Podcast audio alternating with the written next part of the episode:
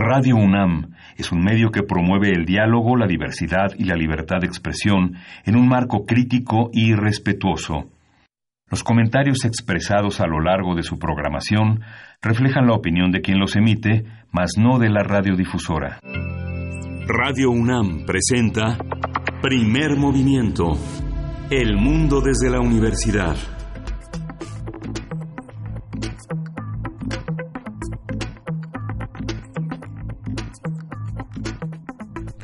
Hola, buenos días. Son eh, las 7.05 de la mañana de este martes 23 de julio y estamos en Radio UNAM, en la cabina de Radio UNAM en primer movimiento. Berenice Camacho, hola, buenos días. Hola, buenos días, Miguel Ángel Quemain. Es todo un gusto estar de nuevo aquí esta mañana, esta mañana de martes 23 de julio. Se nos acaba julio. Y pues bueno, eh, ¿con qué iniciar? Ayer, ayer lo mencionábamos en algún momento, eh, pero vale la pena, creo, darle otra vuelta a lo que dijo el canciller Marcelo Ebrard durante la conferencia matutina acerca de su reunión con Mike Pompeo el domingo pasado. Eh, ahora que Trump endurece las políticas de deportación de personas migrantes, particularmente de mexicanos, al parecer por un tema práctico de tal cual de distancias geográficas para la repatriación, pues es más fácil eh, enviar primero a mexicanos que al resto de personas de Centroamérica y bueno, ha circulado en medios estadounidenses que las redadas no serán únicamente en los domicilios, sino también en sus, en sus centros de trabajo. Bueno, esto eh, solamente como botón de muestra de, de, todo, de, de, la importancia y relevancia de seguir este tema. También, por supuesto, el de las armas. Me parece que es algo que se debe seguir empujando por parte del gobierno mexicano. Las armas que han dejado eh, pues los altos saldos de violencia que vivimos en el país, en, en México, y que requieren de un acuerdo bilateral con mucha voluntad, creo por parte de Estados Unidos para frenar el flujo de armas. Eh, otro tema interesante que se dijo ayer en la conferencia matutina por parte de Marcelo Ebrard es el de eh, esta propuesta de un nuevo modelo de estaciones migratorias que en algún momento darán a conocer eh, por parte del Instituto Nacional de Migración. Y a mí me interesa saber cuál, cuál será su diseño, qué objetivos perseguirá, perseguirá este diseño, porque no olvidemos que el nuevo titular del Instituto Nacional de Migración, eh, Francisco Garduño, pues tiene un perfil orientado eh, específicamente o especializado en centros penitenciarios y reinserción social. Entonces, me, me, parece interesante seguir esa pista de cómo, cómo será este nuevo modelo de estaciones migratorias. A todas luces, pues surge un rediseño de estos, de estos espacios.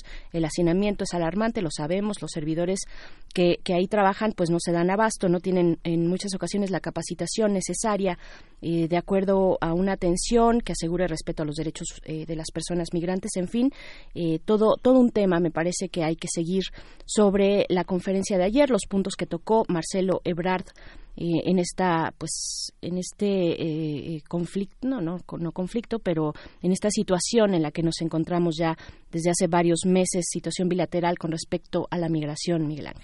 Sí justamente lo que señalas y lo que señalábamos ayer al respecto de las redadas de Trump es justamente la capacidad que ha tenido esta nueva administración de enfrentar eh, cuestiones que convertían al Estado mexicano en un Estado sumamente autoritario, persecutor, eh, sin matices para enfrentar lo que venía de fuera y lo que tenemos, lo que tenemos adentro, estas estaciones migratorias que, como bien dices, parecen centros penitenciarios inmigrantes que son criminalizados es una administración que enfrenta cambios que el presidente justamente en cada conferencia matutina reitera y que vemos eh, que en los pocos meses que tiene este gobierno vemos eh, la, la, la, enorme tragedia que han dejado cinco gobernadores que se robaron casi 300 mil millones de pesos, sí. Más de 100 mil maestros fantasma y 200 mil niños fantasma y dos millones de personas fantasma en el programa Prospera. Prácticamente en todos los programas sociales había corrupción estados endeudados y un país con una deuda de 100.5 billones de pesos, 620 millones de una refinería que solo se construyó una barda. Todos estos temas, y justamente ayer entramos hablando de las contradicciones que al interior de la propia administración y del aparato del Estado y del orden legislativo cooperan para que esto sea una especie de Frankenstein, donde una secretaría eh, colabora para el despojo apegada a la ley, mientras que otra defiende cuestiones medioambientales, mientras que las modificaciones a las leyes laborales defienden otras, como si fuera una especie de medusa con muchas cabezas. Estas contradicciones eh, tienen contrapesos justamente del lado del pensamiento, del lado del periodismo. Ayer sorprendió muchísimo la declaración del presidente que ya casi no lee proceso. Esta revista semanal que se ha dedicado desde hace muchos años, desde 1976, desde noviembre de 1976, a hacer un periodismo crítico con, eh, con muchos eh, eh, matices que han marcado la carrera, la propia carrera de Julio Scherer García, a quien se refería el presidente de la República y que tuvo un cambio de timón hace ya algunos años desde que Julio Scherer dejó la revista, no solo con su muerte, sino que él les dejó la revista junto con Vicente Leñero y una, una una, una, migración que se hizo de destacados periodistas. Eh, la toma de compromiso que tiene eh, un periodista es con la verdad, con la, con la variedad de fuentes, con la variedad de, de puntos de vista. No podemos dejar de leer una revista que que se manifiesta en contra de lo que nosotros pensamos, sea religiosa, sea de partidos opuestos a, lo que, a los que nosotros pensamos, porque justamente de esa diversidad se nutre la posibilidad de que nuestro pensamiento no sea único, de que no sea autoritario. Los regímenes más autoritarios consisten justamente en aquellos que han dejado de, de reconocer a sus a sus eh, detractores, a sus críticos. Justamente esos son los peligros del autoritarismo, dejar de, leer, dejar de, ver. Comentábamos eh, hace algunos días que justamente nos nutrimos de toda esa diversidad, a veces de calumnias, de improperios, de insultos, cuando se abren espacios para el debate, pero justamente el debate debe dejar eh, la posibilidad de que cambiemos nuestros puntos de vista. Yo creo que es una de las cosas que toda la maquinaria, todo el gabinete, todos los hombres y mujeres que están del lado de esta nueva transformación tienen que tener en cuenta para poder entender que la diversidad tiene que ser el signo de la cuarta transformación. Todos estos cambios contra la corrupción, contra el dispendio en favor de la austeridad tienen que tener como signo el reconocimiento de los otros, la posibilidad de que los otros formen parte de nuestro discurso y que nos hagan cambiar de puntos de vista. Lo que no se puede es la descalificación desde el poder porque lo que denuncian no me beneficia. Ese fue el cuestionamiento que hizo el periodista que enfrentaba con el debate, con el diálogo al Ejecutivo y cómo poder, si podemos dejar, cómo no podemos dejar de hacerlo bajo esta opinión es una opinión compartida, yo creo que por todo el equipo que conforma la información, la política de información de la UNAM y, por supuesto, de Primer Movimiento. Por supuesto. Bueno, pues díganos ustedes qué opinan acerca de estas. Pues tocó varios varios puntos en ese en ese mismo orden que, mencionas, Miguel Ángel, en, esta crítica del presidente López Obrador hacia la revista Proceso. Pues ustedes qué opinan? Eh, uno de ellos, eh, decía el presidente, uno de esos puntos es es que los medios de comunicación debemos tomar partido es momento de tomar partido eh, y frente a las transformaciones los buenos periodistas pues deben asumir asumir esa postura. Pues díganos qué opinan arroba P en Twitter Primer Movimiento UNAM en Facebook. Ahí los leemos con mucho gusto con esto y con este y otros temas eh, que tendremos a lo largo de nuestra emisión del día de hoy. Vamos a iniciar con en una conversación con Román Álvarez Bejar quien es doctor en geofísica e investigador del Instituto de Matemáticas Aplicadas de la UNAM.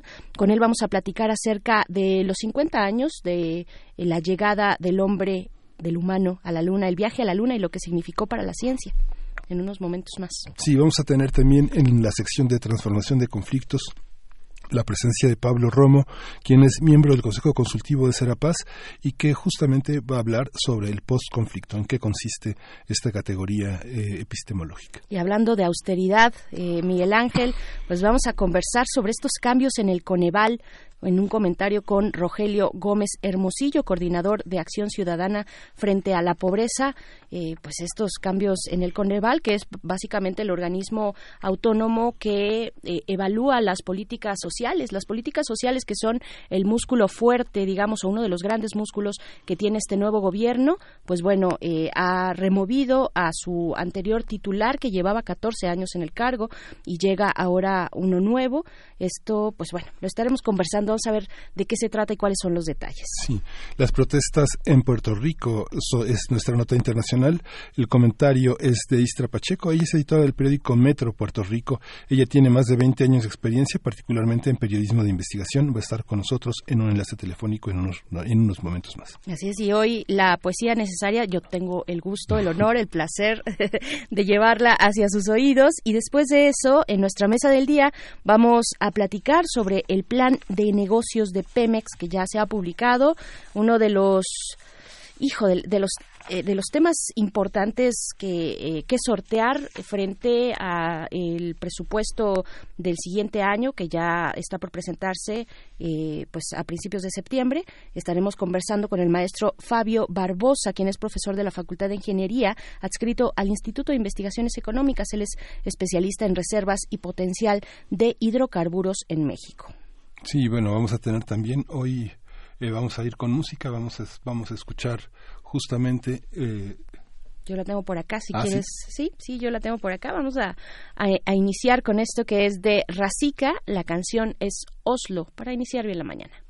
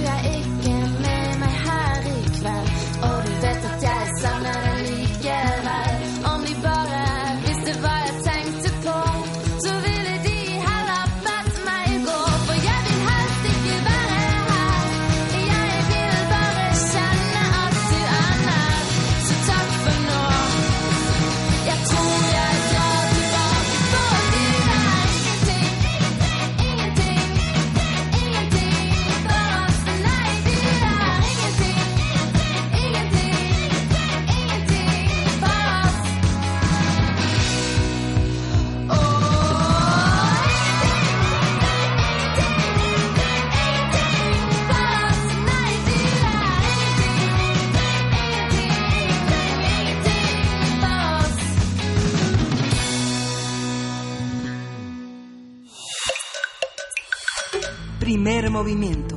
Hacemos comunidad. Martes de mitos.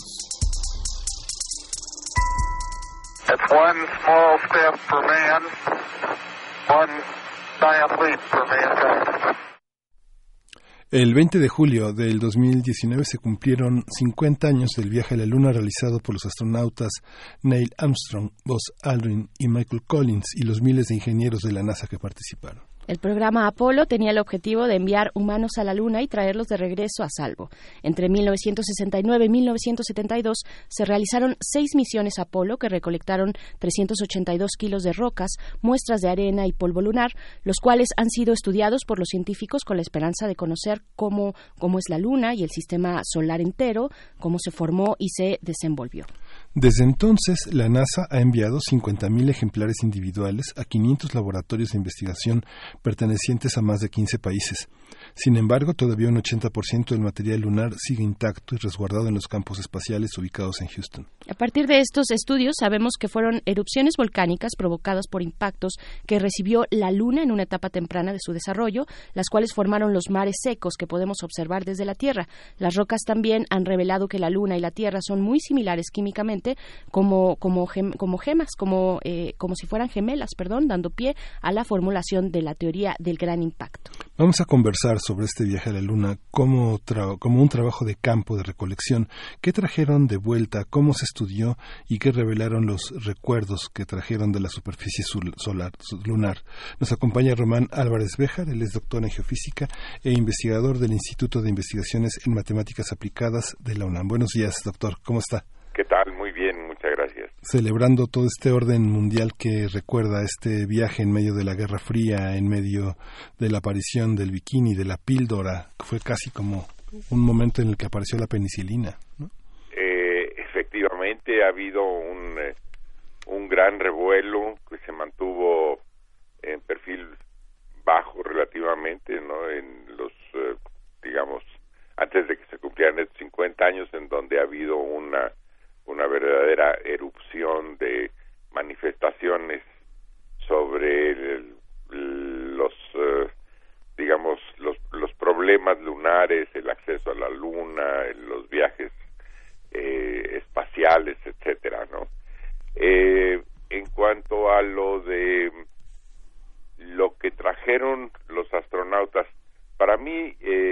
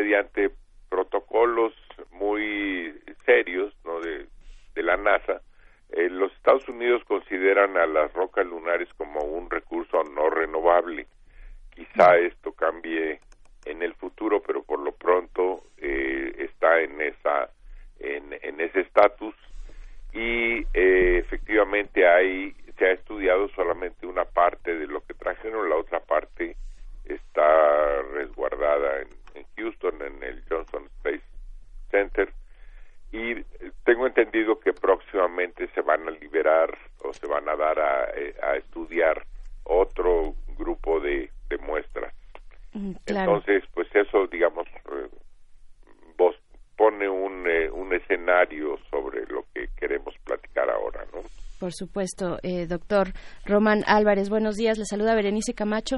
Eh, ¿cómo, ¿Cómo se dan estas dinámicas a nivel de la, de la comunidad científica para el acceso a este tipo de materiales? Ya nos menciona, bueno, se tiene bajo resguardo, eh, solamente, bueno, el acceso ha sido eh, limitado, ¿no? Resguardado por la NASA en Houston, pero se tiene acceso por parte de la comunidad, eh, se pueden presentar proyectos por parte de la UNAM, por ejemplo, eh, para dar seguimiento a la cantidad de conocimientos y posibilidades que pueden eh, generar estos materiales? Eh, sí, yo, yo creo que eh, se puede hacer, de hecho se pueden hacer propuestas para hacer estudios. Eh, tengo entendido que yo soy el, el único investigador latinoamericano que ha tenido rocas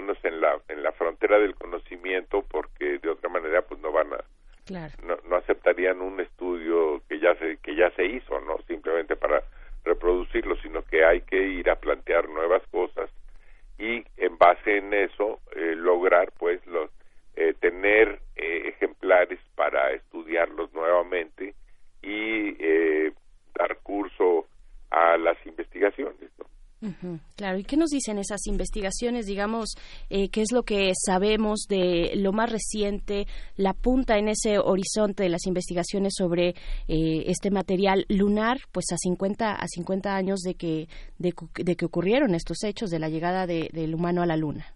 Sí, mire, eh, cada año hay una reunión en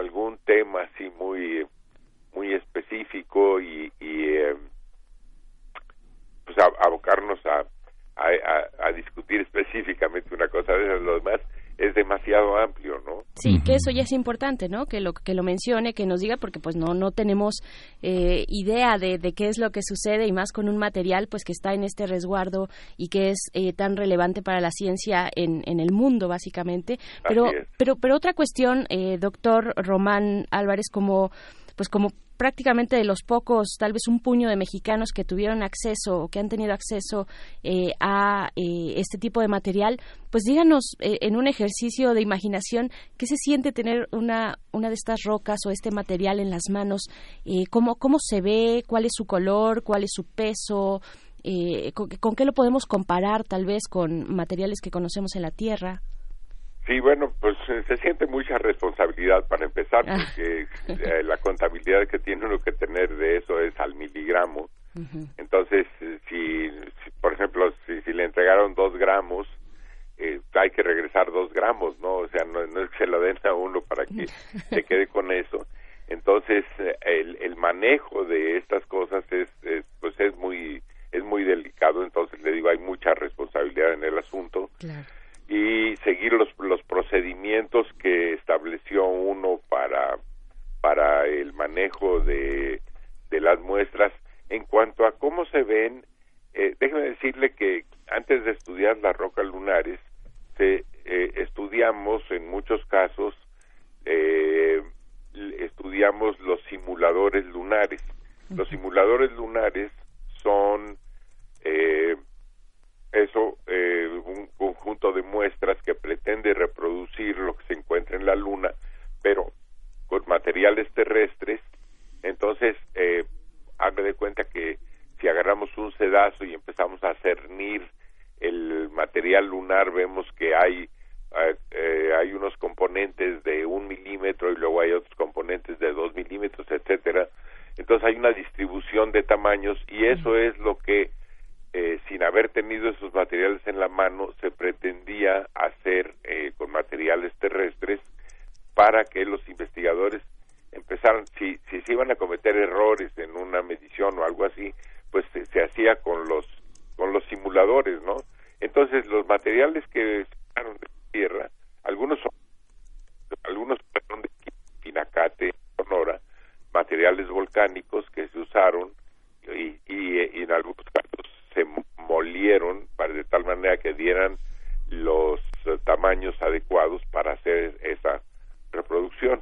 Entonces, eh, pues eh, sí, le digo, ese, ese sí es una cosa emocionante, pero en el momento de, estar haciendo la medición está uno preocupadísimo, más bien la preparación, ¿no? Para hacer la medición está uno muy preocupado porque son muestras que no puede uno tocar con las manos porque las contamina inmediatamente. Vaya, simplemente exponerlas a la atmósfera terrestre eh, ya es, es, es, un problema de contaminación que en el caso de propiedades eléctricas de las rocas pues es es fundamental, ¿no? Pues, eh, en cuanto tienen un poco de humedad sus condiciones de conductividad y, y constante eléctrica cambian Así que pues hay que tener mucho cuidado con el con el manejo. Se requieren se requieren laboratorios especiales, no es eh, vaya eh, habrá algunos casos en los que tal vez lo que estoy diciendo no sea cierto, pero en la mayoría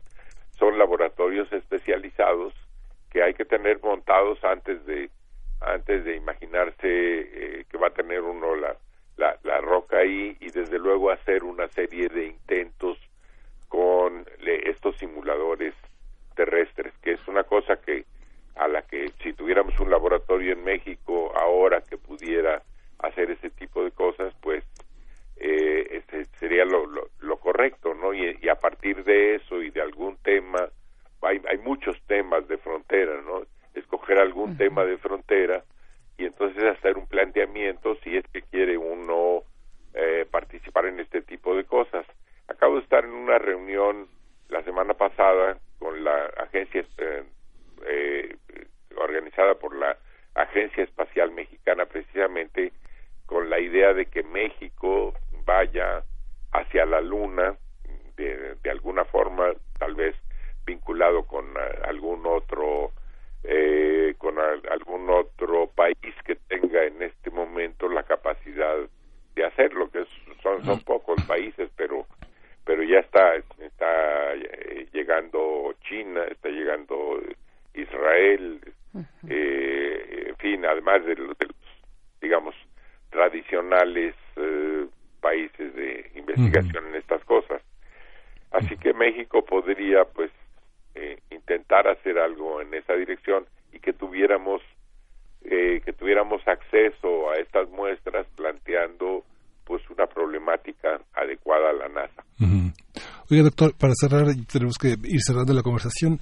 ¿Qué, qué de esa eh, carrera espacial está eh, ya libre de ese conflicto que en ese momento era bipolar, que era una guerra en el conflicto este-oeste entre el mundo socialista y el mundo capitalista? Este, Hoy, ¿qué, ¿qué, queda de eso? Una, una, nave que tenía menos capacidad de la que hoy tiene un teléfono celular, eh, una tecnología que parece hoy repartida en un mundo multipolar en el que China, Rusia, este, Israel tienen una India, una, una presencia tecnológica Francia muy poderosa. ¿Cómo entender ahora esos secretos que permanecieron en un baúl, este, esperando una gran respuesta por parte de una enorme potencia que parecía ser la el, el, que custodiaba los grandes secretos para el gran salto a la humanidad. ¿Queda, ¿Qué queda de eso? ¿Qué queda de esa carrera espacial? Eh, pues en, en, realidad yo, yo creo que no queda, las condiciones han cambiado mucho, no queda gran cosa de lo que fue parte de la, de la Guerra Fría y la motivación para, para ir a la Luna, ¿no? 50 años después la tecnología está mucho, bueno, infinitamente más desarrollada probablemente no sería tan costoso volver a reproducir una cosa de esas, pero tal vez en este momento no sería tanto mandar un hombre a la luna como mandar un robot. Así es. Entonces, eh, los robots han funcionado en, la luna, en, Marte, y seguramente se podía México hay intentos de, de hacer robots con esos propósitos.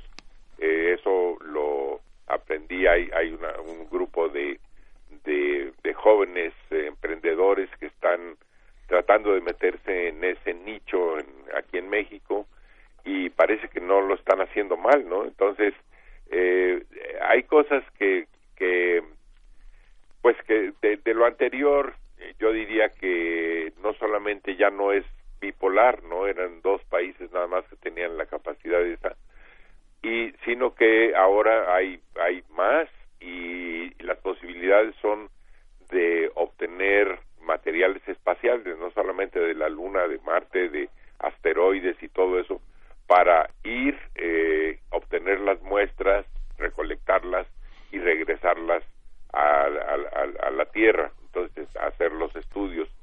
Esto va a depender más bien de, de dos cosas, la, capacidad eh, científica que tengan los países, tanto para hacer cohetes que sean económicamente viables como como lo que las, las cargas útiles de los de los cohetes que son las que harán los los experimentos y todo lo demás eh, o pondrán los instrumentos etcétera Fantástico. y esto lo puede hacer prácticamente cualquier país que esté en esa disposición lamentablemente yo no veo condiciones en México para que entremos a eso pero pero pues es mi punto de vista nada más.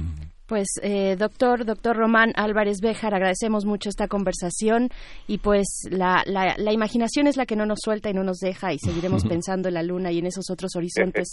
Eh, muchísimas gracias. Por supuesto, hasta luego. Y, justo una de las más bellas composiciones alrededor de esos años y de la luna justamente es Moonlight Drive de los Doors. Vamos, vamos a escuchar.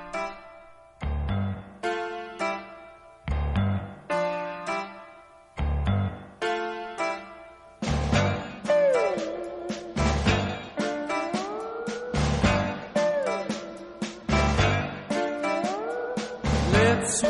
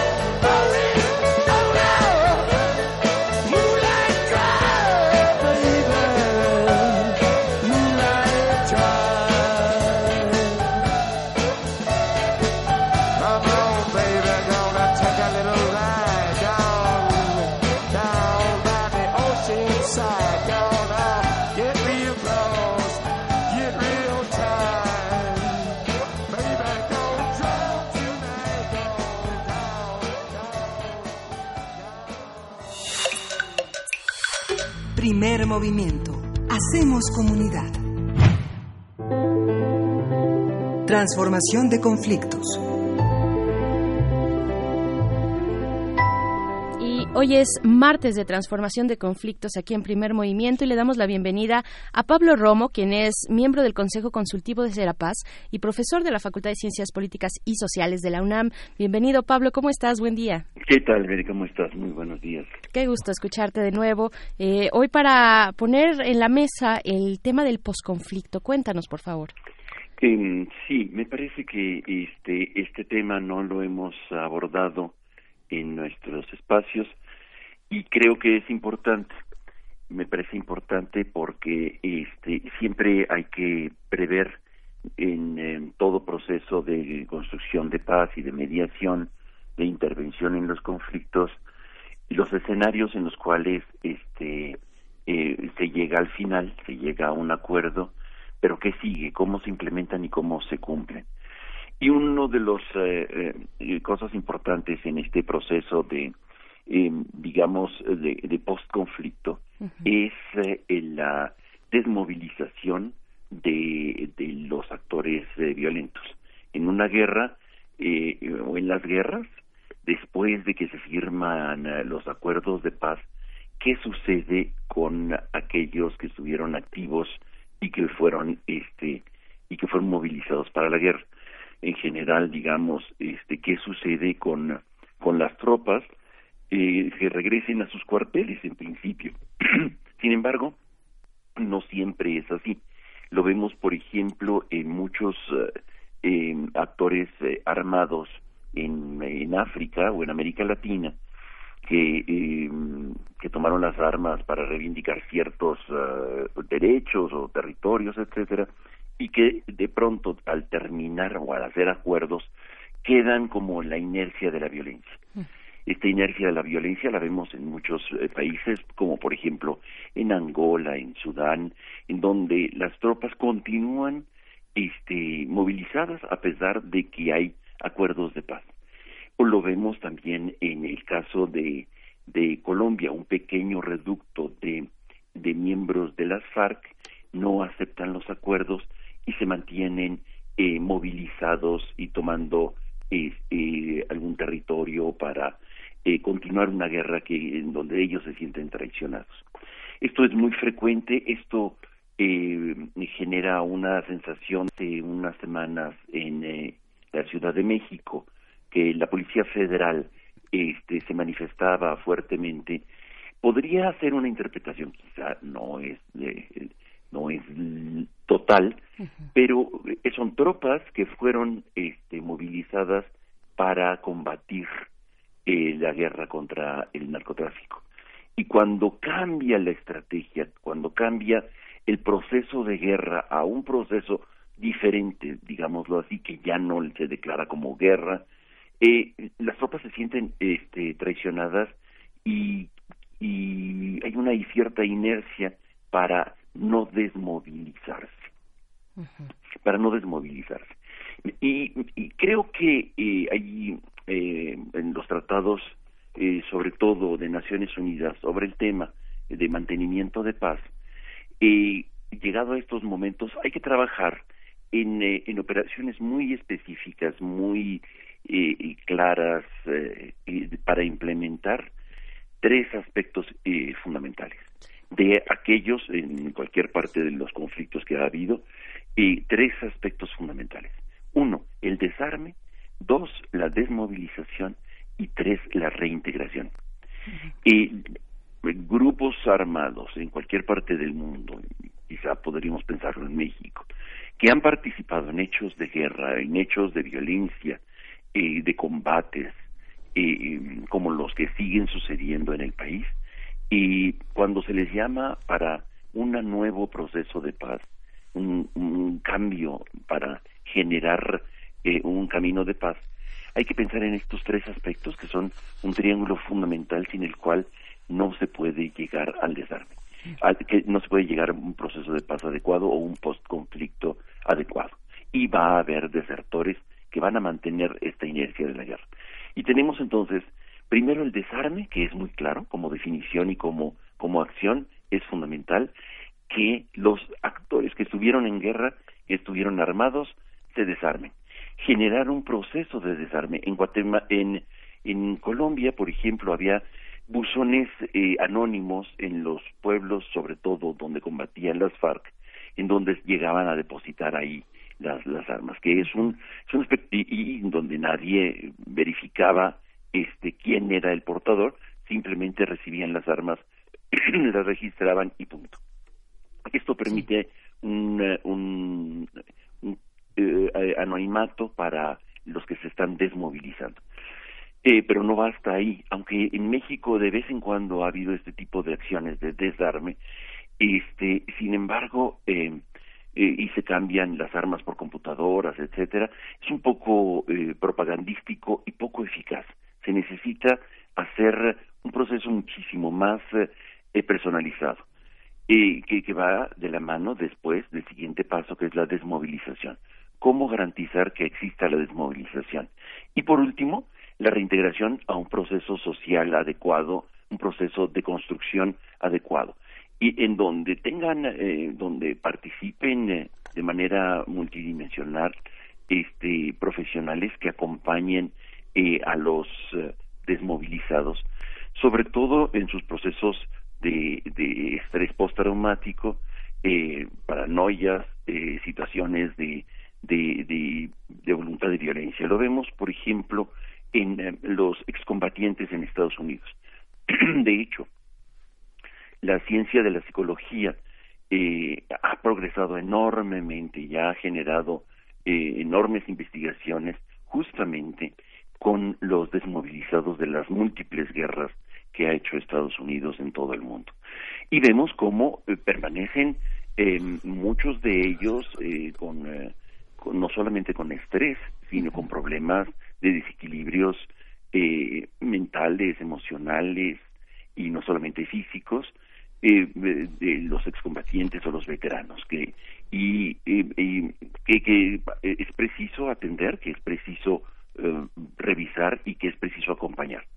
Tres entonces son estos eh, elementos que me parece que hay que pensar una y otra vez para nuestro país sobre eh, cómo generar caminos después del conflicto, cómo uh -huh. consolidar un, uh, un proceso post-conflicto termina la guerra por decreto parece, pero eh, el, el, conflicto tiene que continuar eh, procesándose, sobre todo las secuelas de los conflictos. Eh, de, alta intensidad. Yo quería hacerte una pregunta, Pablo. En unas elecciones como las que vivimos, que fueron tan grandes eh, y que desde 1910 no teníamos un proceso electoral de tal magnitud, fue un proceso electoral donde hubo muchos asesinatos, muchas comunidades divididas. ¿Esto podría considerarse como parte de un postconflicto, el reordenamiento de grupos que representaban a partidos, pero que en el fondo también representaban posturas, incluso entre grupos eh, indígenas, eh, situaciones rurales divididas, que alcanzaron en las elecciones una representación en la legalidad. Eh, eso se tendría que tratar también en tema como un tema postconflicto sí definitivamente yo creo que estamos este digamos eh, eh, que sí es, es, una expresión. Claro que el, eh, lo que sucedió el año pasado sobre todo de los eh, homicidios contra presidentes municipales en muchas ocasiones es por no haber aceptado por parte de ciertos grupos este que eh, nombraran estos grupos armados eh, eh, al titular de la seguridad eh, pública municipal y por eso eran asesinados no yo creo que eh, estábamos viendo a veces héroes a veces no tanto héroes este hay de todo no en esto en estos que no no se esclarecen pues hasta la fecha mantienen la impunidad y por lo tanto no podemos afirmar categóricamente que todos eh, se, este, se opusieron a los a los pactos previos o a recibir dinero del crimen organizado para las elecciones. Y no que es muy típico en muchos estados como por ejemplo en Guerrero en Michoacán eh, lo vimos en Morelos etcétera no entonces este eh, este tipo de situaciones eh, evidentemente hay que tratarlas no solamente postelectoralmente sino en, la lógica del de los conflictos mayores. O de, me refiero fundamentalmente de, de, la declaración de guerra que se hace hace 13 años y, eh, al crimen organizado, que no es un ente abstracto, y ahí está, y está presente todavía, y sigue presente, y sigue muy, muy, muy bien fornido eh, económicamente, ¿no? Lo vemos con las declaraciones de eh, las incautaciones que se le hicieron a uno de los capos más importantes de un cártel, al Chapo, que realmente son cosas ridículas las que le incautaron. Es decir, que lo que generó el crimen organizado sigue circulando por ahí, de dinero, bienes, etcétera, y la guerra continuará en tanto no se llegue a detener, digamos, eh, que se haga justicia, que se conozca la verdad y que se detengan a los criminales que están haciendo esto. Y eh, digamos la tropa, todos aquellos que están como halcones, este, eh, es, eh, ver la manera de cómo generar un proceso post conflicto para desarmarlos, desmovilizarlos y reinsertarlos en la sociedad.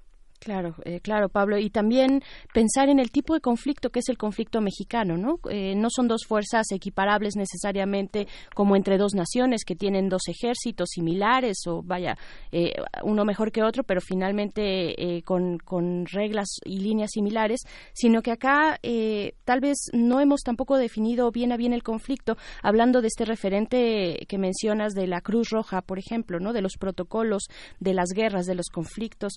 ¿Quién es el enemigo al que el Estado está combatiendo, ¿no? Y, y, cómo, cómo se desarmaría un enemigo de estas características, cómo se desmoviliza a este tipo de, de, grupos eh, y cómo se, se les reintegra a la sociedad, ¿no? Exactamente. Yo creo que hay que repensar esto, el post-conflicto, cómo, cómo, cómo eh, generar este proceso de desarme, de desmovilización y de reintegración eh, en este conflicto irregular. Es una guerra irregular con, eh, con actores que van cambiando, no necesariamente eh, em, como tú lo dices, son, no son estados, no son las guerras del siglo XX, de principios del siglo XX. Estamos delante de, de guerras muy complejas, pero que de alguna manera eh, se, eh, conocemos bien que se, que se pueden hacer eh, llamados para la paz no solamente en abstracto y, demagógicos, sino muy concretos y específicos en función de la creación de espacios de trabajo, creación de una economía diferente, eh, eh, persecución sobre todo de, de, los beneficios económicos que genera esta guerra, porque esta guerra es una guerra económica como todas, en realidad.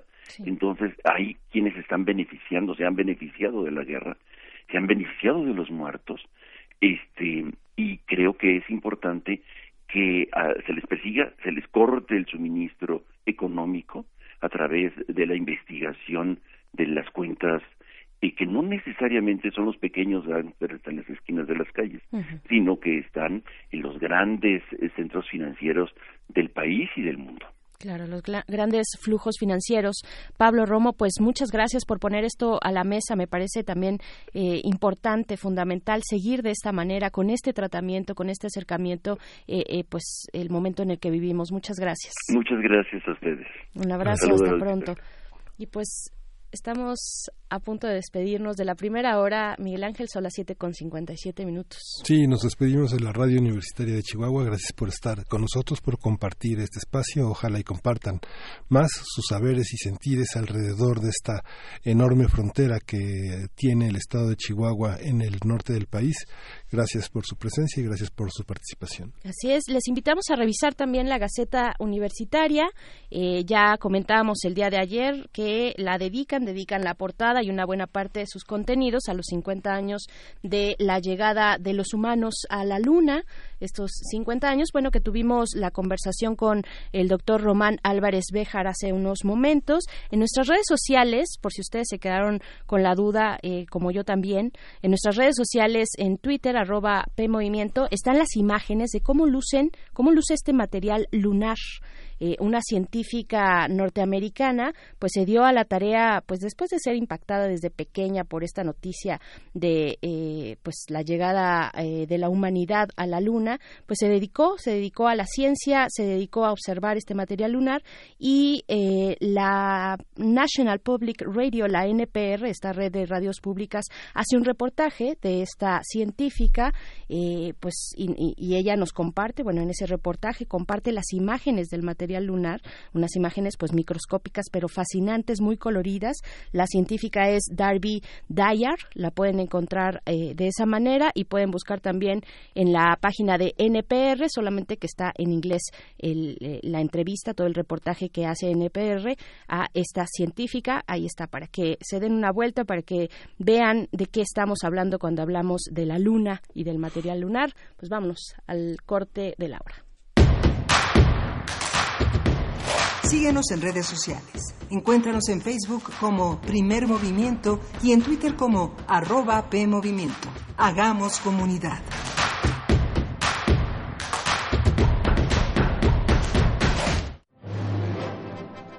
Imagina cuántos intérpretes han dejado el alma frente a estos reflectores. ¿Cuántas veces recorrieron las páginas de sus más de 9.000 partituras?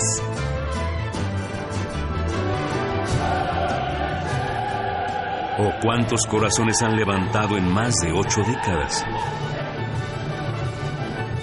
Eso es experiencia sonora. Porque esta Filarmónica de la UNAM, domingos a las 12 del día, por el 96.1 de FM. Radio UNAM Experiencia sonora. Corregimos el camino para reconstruirnos y seguir cambiando por México. Estamos de regreso para ganar de nuevo tu confianza y enfrentar los retos de los nuevos tiempos bajo la luz de un nuevo sol. Iniciamos una campaña de afiliación para contribuir al fortalecimiento de nuestro país. Afíliate y forma parte del PRD. México requiere un partido fuerte de izquierda que vea por ti y por tu gente. Cambiando para ser mejores. No esperes a que llegue la tormenta. Prepárate. Si te encuentras en la costa y se acerca un ciclón tropical, no te acerques al mar ni realices actividades acuáticas. Protege tus instrumentos de trabajo y a tus animales y resguarda bien cualquier sustancia peligrosa. Sigue las indicaciones de protección civil y si te piden evacuar, hazlo inmediatamente. Tu vida y tu seguridad son lo más importante. Comisión Nacional del Agua. Gobierno de México.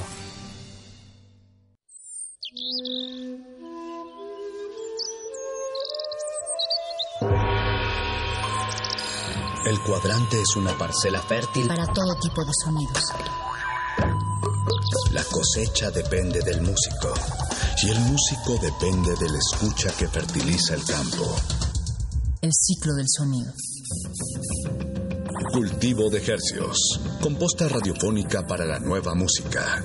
Lunes y jueves, 21 horas, por resistencia modulada. 96.1 FM, Radio 1. Experiencia sonora. Un antiguo grimorio reza un ritual que debe realizarse la primera hora del último día hábil de la semana el invocador habrá de colocarse ante su aparato receptor y marcará en el 96 seguido del punto y el 1. Si se hace adecuadamente, el cielo debería sonar así.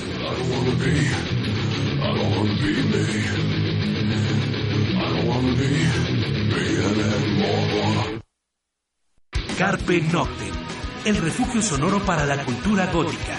Viernes a las 0 horas por el 96.1 de FM. Radio UNAM, Experiencia Sonora.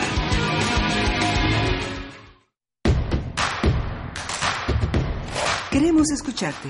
Llámanos al 55 36 43 39 y al 55 36 89 89. Primer movimiento. Hacemos comunidad. Estamos de vuelta en primer movimiento para dar inicio a la segunda hora de nuestra emisión del día de hoy, martes de 23 de julio. Son las 8 de la mañana con 3 minutos y estamos en cabina. Miguel Ángel Quemain, buenos días. Hola, Berenice Camacho, buenos días. Eh, comentábamos al principio del programa la relación. Mm, que tiene el poder con los periodistas y justamente hay poderes oscuros que se encargan de intimidar y de amenazar. Esta ocasión, hace poco más de 12 horas, Lidia Cacho confirmó el robo de información en su casa en Quintana Roo. La Organización Internacional Artículo 19 informó que dos sujetos desconocidos allanaron el domicilio de la periodista en ese estado, robaron material de trabajo, mataron y envenenaron a sus perras. A través de un comunicado, indicó que la información de alto interés público está relacionada con casos de pederastia. Cacho, por su parte, agradeció la solidaridad mostrada e indicó que sus investigaciones periodísticas están seguras porque están fuera del país. Se llevaron copias. La verdad, nadie se la roba. Es un hashtag que hasta hace algunas horas ha tenido miles de visitas. Sujetos que llenaron la casa de Lidia Cacho no pudieron allanar la la verdad ni detener esta lucha que no solo es de la periodista, sino que es de muchísimas organizaciones, de todos los que estamos comprometidos desde distintos frentes por la verdad.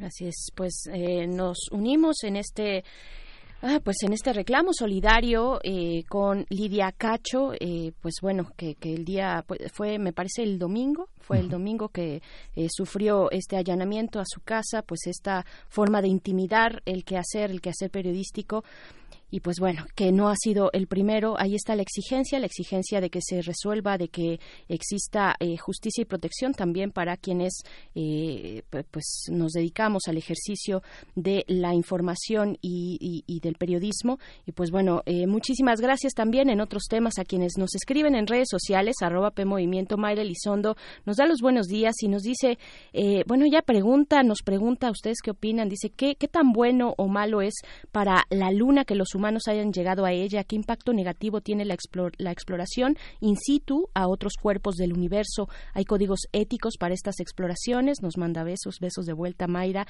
Y pues bueno, interesante esta pregunta. Eh, vamos a tener por delante todavía eh, mucho, mucho de qué hablar, mucha información, no sin, sin antes dar la bienvenida a quienes nos sintonizan a través de la radio Nicolaita en el 104.3 allá en Morelia. Abrazos a Morelia, abrazos a la Universidad Michoacana de San Nicolás de Hidalgo. Estaremos con ustedes durante la siguiente hora, de 8 a 9 de la mañana. Háganos llegar sus comentarios también, cómo, eh, cómo amanecen allá en Morelia, eh, cómo viven también esta situación eh, compleja, complicada de violencia, de eh, un repunte de la violencia allá en el estado de Michoacán. Pues bueno, ahí están nuestras redes sociales para que sigamos haciendo comunidad eh, en unos momentos más vamos a estar conversando con Rogelio Gómez Hermosillo, quien es coordinador de Acción Ciudadana frente a la Pobreza.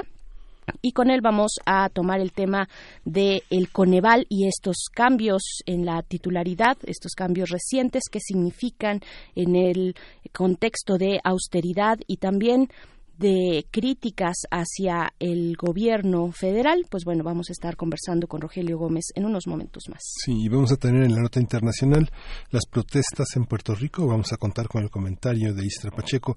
Ella es editora del periódico Metro Puerto Rico. Ella tiene más de 20 años de experiencia, particularmente en el periodismo de investigación. Y pues bueno, vámonos, vámonos de esta manera con nuestra nota nacional. Son las 8 de la mañana con 7 minutos. Primer movimiento. Hacemos comunidad. Nota nacional. Gonzalo Hernández Licona fue removido ayer del cargo de secretario de secretario ejecutivo del Consejo Nacional de Evaluación de la Política de Desarrollo Social.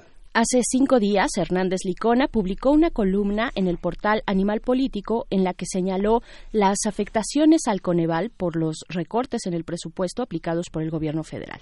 En la columna titulada Por una austeridad mejor implementada, Coneval, el ahora exfuncionario expuso que los recortes adicionales provocarían la paralización de la institución en las próximas semanas por falta de personal. En una conferencia de prensa, Hernández Licona informó que el presidente Andrés Manuel López Obrador, a través de María, María Luisa Albores, secretaria del Bienestar, decidió nombrar al doctor José Nabor Cruz como su sucesor. Y a partir de esta remoción de Gonzalo Hernández Licona del Coneval, vamos a hablar sobre esta institución. Nos acompaña Rogelio Gómez Hermosillo. Él coordina Acción Ciudadana frente a la Pobreza. Es una iniciativa de la sociedad civil organizada, integrada por más de 60 organizaciones de todo el país para impulsar acciones efectivas frente a la pobreza y la desigualdad. Gracias, Rogelio, por estar con nosotros. Buenos días. Buenos días, con mucho gusto, a la orden. Gracias. Gracias, Rogelio. Eh, pues yo creo que primero es importante hablar del Coneval, de qué significa, cuál es su función, eh, qué, qué, significa hablar de un organismo que tiene una autonomía, una autonomía técnica. Eh, ¿cuál, es, ¿Cuál es la función del Coneval? Coneval es un organismo creado en la Ley General de Desarrollo Social que tiene dos propósitos eh, muy importantes para el país y sobre todo para un gobierno como el actual que, que pretende tener una vocación social y una y querer cambiar las condiciones de desigualdad y de pobreza de la gente. Sus dos funciones son, por un lado, la medición de la pobreza, es decir, el conteo, vamos a llamarlo así, de cuántas personas no tienen lo suficiente para, para adquirir la canasta básica o incluso la canasta alimentaria y así como algunas carencias. Entonces, su primera función es medir la pobreza, o sea, establecer las mediciones graduales cada dos años. Y su segunda función es igualmente importante y es la que le da nombre porque es, la responsa es el responsable de eh, coordinar y normar, así como realizar evaluaciones a la política social, a los programas sociales y a las diferentes líneas, digamos, de, de, inversión social y de gasto social, eh, no solo del gobierno federal, pero sobre todo del gobierno federal, en materia de educación, de salud, de seguridad social, de vivienda, alimentación, de trabajo, es decir, los derechos sociales consagrados en nuestra Constitución del Ley General de Desarrollo Social. En pocas palabras, el Coneval eh, además tiene esta autonomía porque yo digo es como el IFE de lo social. Ay, se nos fue la comunicación con Romar. Es casual, ¿eh? Sí, sí, con, con Rogelio Gómez Hermosillo. Sí, es casual. Sí, eh, justamente después de estas críticas eh, fue removido el, el secretario ejecutivo de, de, de la institución, el secretario ejecutivo de Coneval, y justamente esto deja que pensar la impermeabilidad a los comentarios críticos que no han sido los únicos, sea, que han permeado también en otros territorios del gobierno federal y que justamente hemos señalado por la importancia de contar con instituciones autónomas que permitan tener opiniones que no que no este que no aventajan en nada eh, al, al, gobierno en turno porque pues, justamente son su parámetro crítico. Pero ya ya tenemos en la línea de nuevo a, a Rogelio Gómez Hermosillo. Puedes continuar Rogelio. Gracias por estar otra vez Sí, disculpen, se me cortó, no sé si quedó claro. Las dos funciones son medición de la pobreza y evaluación de los programas sociales y de la política de desarrollo social en su conjunto. Claro. Y bueno, llega, eh, ¿en qué circunstancias? ¿Cómo, ¿Cómo lees estas circunstancias en las que llega esta, este despido, esta remoción de la hora ex titular de, de, este, de esta comisión del Coneval, eh, Gonzalo Hernández Licona? ¿Cómo, ¿Cómo lo ves? ¿Cómo lo lees tú? Mira, a ver, por un lado, pues eh, la, la, quien es titular del secretario ejecutivo del Coneval, pues es una atribución del presidente. Y Gonzalo ha estado en ese en ese puesto desde que se creó el Coneval, 13 años, goza de gran credibilidad, tiene sobre todo a nivel internacional, yo tengo la oportunidad de, de visitar diferentes países que voltean a ver lo que se hace en México y una de las cosas que más les llama la atención es eh, la medición de la pobreza y la política de, evaluación, o sea, el Coneval. Entonces, sí creo que es una cuestión muy importante y lo que venía pasando, o sea, la remoción, el momento, me parece que es muy delicado. Por un lado, hay que tener muy claro, la próxima medición de la pobreza, la que nos va a dar datos para 2018, que es como la línea de base, como el punto de partida de este gobierno, se, se va a presentar en los próximos días. Eh, porque sale la, encuesta del INEGI de ingresos y gastos el 30 de julio y unos días después, me parece que el 5 de agosto, el lunes 5 de agosto, Coneval tendría que presentar los datos de pobreza. Ahora esos datos de pobreza son para 2018, es decir, no son no corresponden a nada que se haya hecho en este gobierno, no no hay ahí, déjenme decirlo así, no hay ahí ninguna amenaza posible porque son datos más bien según según nuestro análisis estamos esperando los datos pero por lo que vemos en, en, datos relativos relacionados evidentemente va, se va a confirmar el fracaso del gobierno de Peña en esta materia y en lo que dijo del hambre en fin o sea el fracaso en todo aquí va a quedar sellado claramente con con las cifras de Coneval. Entonces es muy importante que estas cifras pues mantengan su comparabilidad, su credibilidad, su alto rigor técnico. Por eso creo que es delicado. Y lo segundo, por lo que es delicado, es porque Gonzalo había alertado sobre cómo eh, Hacienda y la Secretaría de Bienestar lo estaban ahogando, lo estaban desmantelando, supuestamente basados en la política de austeridad, pero pero una austeridad entendida más bien como la parálisis y el desmantelamiento de la capacidad del Coneval, lo cual no es nada válido porque eh, Gonzalo explicaba, el secretario ejecutivo del Coneval, que ellos estaban muy de acuerdo con la austeridad y que tenían un, una propuesta de cómo de cómo reducir su presupuesto, pero no de la manera en que le desmantelaban la mitad del, del presupuesto para estudios y pues Coneval lo que hace son estudios de evaluación y que le quitaban tanto el personal por honorarios, que es una parte de su capacidad operativa, porque Coneval produce muchos reportes, ahí puede eh, la audiencia ver en, en, la página de Coneval cómo presentan mucha información que es muy útil para para todo el país, para todos los tomadores de decisiones, pues para todo mundo, no es un asunto académico, eh, presidentes municipales, gobernadores, eh, gobiernos locales y por supuesto todas las instancias del gobierno federal eh, tienen ahí, digamos, un, un acervo de información que les es muy relevante para tomar decisiones. Y por el otro lado le quitaban su siguiente nivel de mando porque en este en este política de austeridad se supone que ya no hay directores generales adjuntos, pero bueno, en Coneval el titular es director general, entonces su siguiente nivel, que es el que sostiene todo, son directores generales adjuntos, que ya es el quinto nivel en el escalafón de la administración pública, o sea, de ninguna manera es porque tenga estos estas cosas que se dicen a veces de algunos organismos, ¿no? Que tienen salarios por arriba del presidente, que que tienen una gran burocracia. Aquí no es cierto, son cuatro personas y que están en el quinto nivel, entonces no había un plan, una forma distinta de aplicar la austeridad el Coneval no se negaba a la austeridad, pero no, no, no aceptaba, digamos, que se le desmantelara su capacidad técnica. Vamos a ver ahora el nuevo titular. Eh, ayer decía que ya estaba viendo con bienestar y que esperaba que sí se resolviera, pero el asunto es que tienen que presentar la medición de la pobreza dentro de dos semanas. por supuesto. Bueno, hay que resaltar, ya lo mencionas tú, en el mismo eh, en esta misma columna de la discordia eh, en Animal Político, que invitamos a la audiencia que se pueda sumar, que la pueda revisar, la pueda leer para formar su propia opinión, eh, esta columna de Gonzalo Hernández Licona, dice, bueno, la austeridad es importante para el, para el servicio público que se ha excedido desde hace varios años, pero también dice que durante este gobierno se han tenido problemas en, el área de en las áreas de salud, seguridad, cultura, deporte, entre otras, debido a recortes que no han tenido un sólido fundamento y a controles que se han convertido en frenos para el gasto. A ver, ¿cómo, cómo observas eh, tú desde el ejercicio cotidiano respecto a temas, temas de pobreza directamente, de, de desigualdad, eh, ¿cómo, cómo, cómo puede, ¿Qué nos puedes decir sobre estas políticas de austeridad, de recortes? Eh, cómo, ¿Cómo impactan en algo tan importante? Eh, lo decíamos hace, hace unos momentos, en un músculo tan fuerte que ha presentado este nuevo gobierno que va precisamente hacia contrarrestar la desigualdad, hacia cuestiones de seguridad social, de salud, de educación. ¿Cómo lo mides? ¿Cómo lo, lo analizas?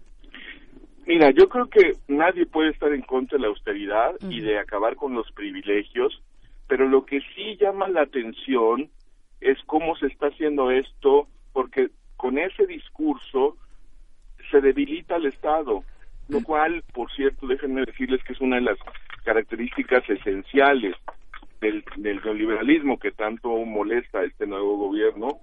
Eh, el neoliberalismo clásico, los autores clásicos plantean que hay que desmantelar todo la, toda el Estado para que sea el mercado el que resuelva todos los problemas porque el Estado no los puede resolver. Ese es como uno de los planteamientos casi casi fundantes de, del neoliberalismo.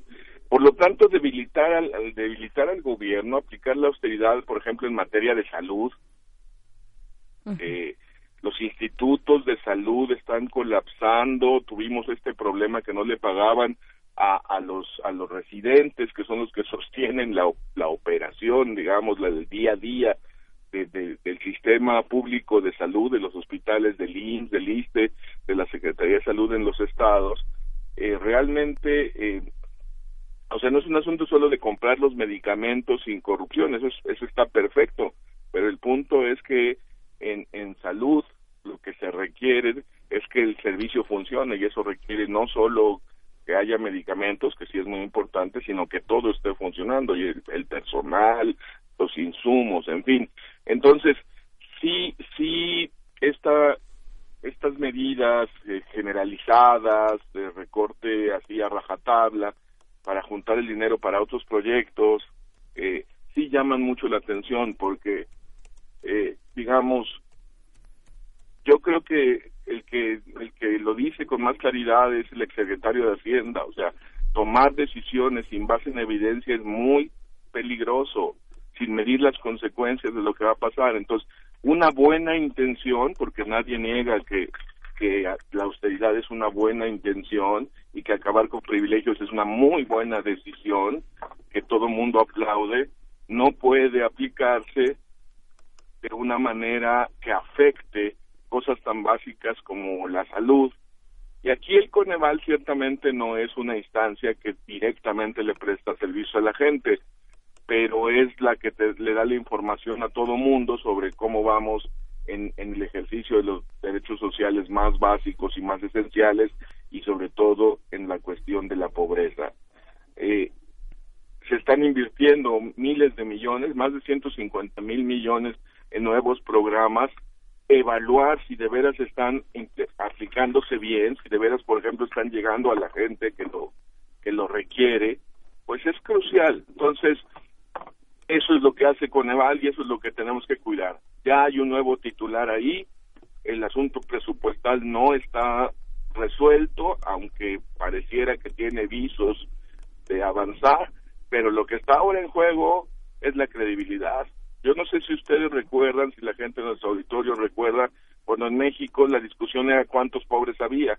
Entonces la oposición decía que muchos, el gobierno decía que muy pocos, y la verdad es que cada quien se quedaba con el dato que quería, basado en lo que quisiera, en cálculos, en tanteómetros, en estadísticas, etcétera, lo cual no, eso ya lo resolvimos desde que apareció primero el Comité Técnico para la Misión de la Pobreza, pero sobre todo por cuando apareció el Coneval y ahora no hay lugar, no hay gobierno estatal, no hay gobierno municipal, no hay eh, no hay reunión que aborde un tema social que no parta de los datos de Coneval. Y eso se dice rápido, parece simple, pero partir de los mismos datos es clave. O sea, saber si un cuerpo tiene temperatura o no si tiene 38, si tiene 40 o si tiene lo normal, 36, 37, es crucial para ver qué se hace y cuál es su ritmo cardíaco. Estoy poniendo una metáfora que, yo creo que todo el mundo puede entender. Eso es lo que hace Coneval para, para las inversiones en lo social y creo que es tan importante como los puntos de partida que sirven para tomar todas las decisiones que involucran a tanta gente y tantos recursos. Claro, este caso puede, lo mencionabas hace un momento, puede tener sus similitudes con la renuncia del ahora exsecretario de Hacienda, Carlos Ursúa, ¿no?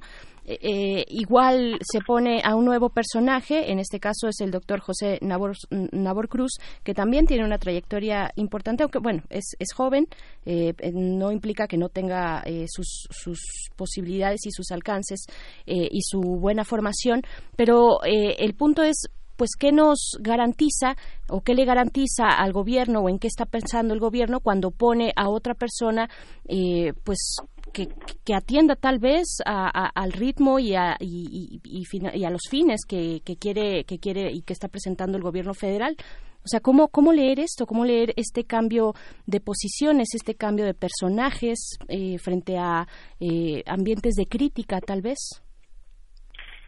Sí, mira, ahí pues yo, yo sí creo que pone en riesgo la credibilidad. Vamos a ver cómo se comporta este nuevo titular.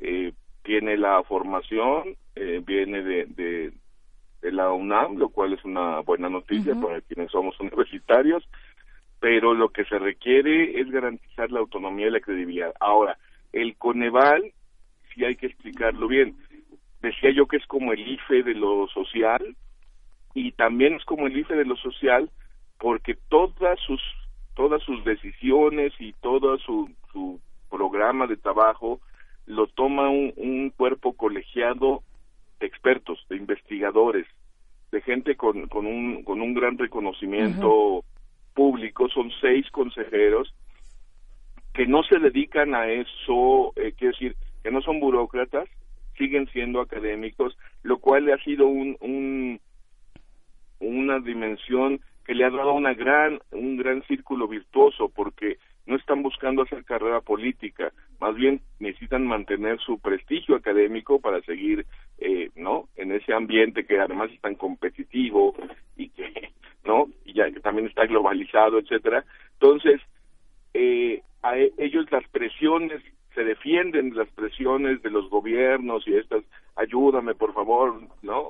Me acuerdo mucho cómo el gobernador de Puebla presionaba mucho de que la medición estaba mal, o el secretario, cuando llegó Juan Antonio Mira, la Ceresol, se la pasó diciendo que, era la medición la que estaba mal, ¿no? Era el mensajero, era la medición, no era la pobreza. el problema no era la pobreza, sino cómo se medía, lo cual es muy absurdo, porque no es que sea perfecta la medición, pero con esa tienes que par. En fin, lo que digo es que ahí está, digamos, en ese consejo, en ese grupo de académicos, que ese es el que hay que cuidar, que siga siendo la instancia máxima, que siga... La autonomía se garantiza ahí, ¿eh? No la garantiza el secretario ejecutivo. Claro, la puede favorecer o, obstaculizar, pero la clave de la autonomía y de la credibilidad de Coneval es su consejo.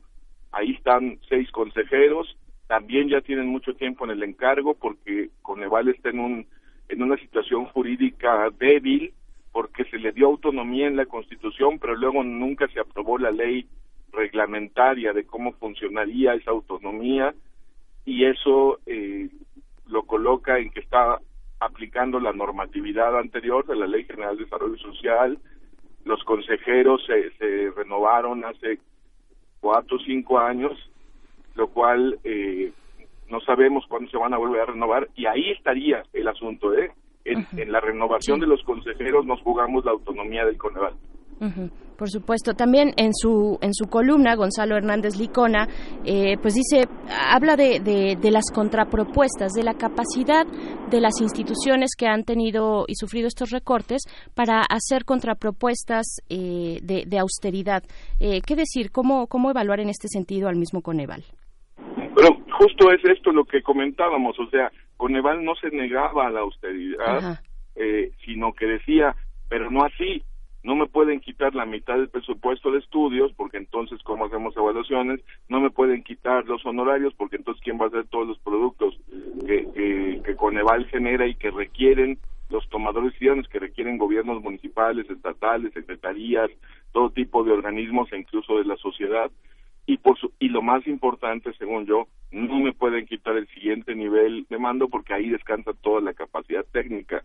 El hecho de que sean directores generales adjuntos ya los coloca en un nivel de austeridad es decir no están en el nivel ni de Suprema Corte ni de IFE ni siquiera de INAI porque ese nivel allá arriba son es nivel secretario no se llaman secretarios pero es nivel secretario o superior a veces están por encima del salario del presidente. En cambio, estos estaban en el quinto nivel del escalafón, abajo de presidente, secretario, subsecretario director general. Entonces, ahí no hay tal austeridad y si por, por decreto, porque dicen que ya no puede haber directores generales adjuntos, eh, se cancelaba eso, pues se acababa la capacidad, ¿no? La, el, el, soporte, la dirección, digamos, además de un equipo que ya demostró una gran capacidad, de veras, yo invito al auditorio a que entre a la página de, del Coneval y o a que revise cualquier texto sobre pobreza, sobre salud, educación en nuestro país que tenga que ver con los sistemas de salud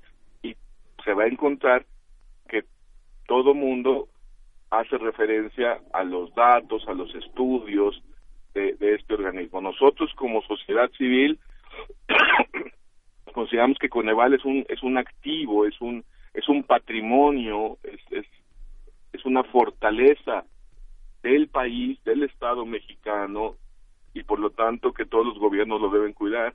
Sí resulta paradójico que ni el PRI se metió con ellos, o sea, el gobierno anterior eh, se fue a poner en duda que si se medía bien o no, pero no se atrevieron a tratar de cambiar la medición, a tratar de ponerla a modo, y les fue muy mal en las mediciones. De hecho, Rosario Robles salió de la Secretaría de Desarrollo Social cuando se conoció la primera medición, porque no sé en qué cabeza cabía que la, pobreza iba a bajar, supongo que como buenos políticos se imaginaron que lo que estaban haciendo estaba muy bien, cuando evidentemente los datos mostraban que no, que la cruzada contra el hambre no estaba bien diseñada y que no sabía ni qué era hambre para empezar. Y eh, salió la medición de la pobreza y pues se enojó mucho el presidente, supongo, en el gobierno se armó una crisis y, cayó Rosario Robles, entró José Antonio Mit, que llegó diciendo que había que cambiar la medición, pero no se atrevieron. Entonces, la remoción de, del titular, pues es el riesgo. Yo, yo no digo que, que, que se pierde la autonomía por esto, vamos a ver. Yo creo que debemos estar alertas como sociedad, porque la austeridad está muy bien, hay formas de aplicarla pero en organismos que tienen ya presupuestos chicos, que no tienen salarios de privilegio, pues el margen es pequeño. Y si a un organismo que se dedica a hacer evaluaciones le quitas el presupuesto para estudios, pues como que le digas que no haga lo que tiene que hacer. Entonces eso, eso no se puede y eso es lo que estaban haciéndole desde la Secretaría de Bienestar, donde se congeló el presupuesto para estudios, fue en bienestar, según ese artículo que estás, que estás citando, justamente. Es que justamente llegó el gobierno federal y dijo, no se mueva nadie, quédense donde están, les vamos a auditar, ¿no?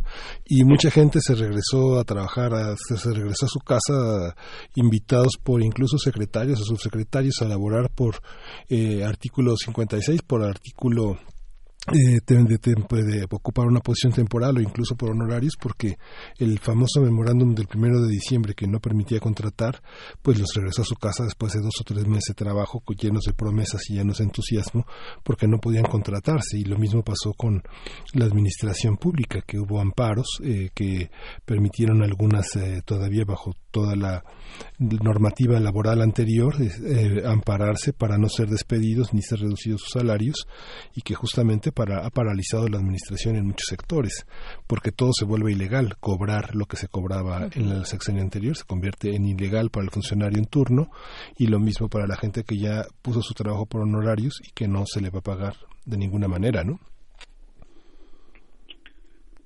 Sí, eh, mira, yo, ciertamente la curva de aprendizaje y la sacudida que se le quiere dar desde el nuevo gobierno a, a, la estructura, digamos, de, de pagos, de salarios, de mandos de, y hasta de privilegios de, de, de, los, de la alta burocracia, pues se ha generado turbulencia por muchísimos lados.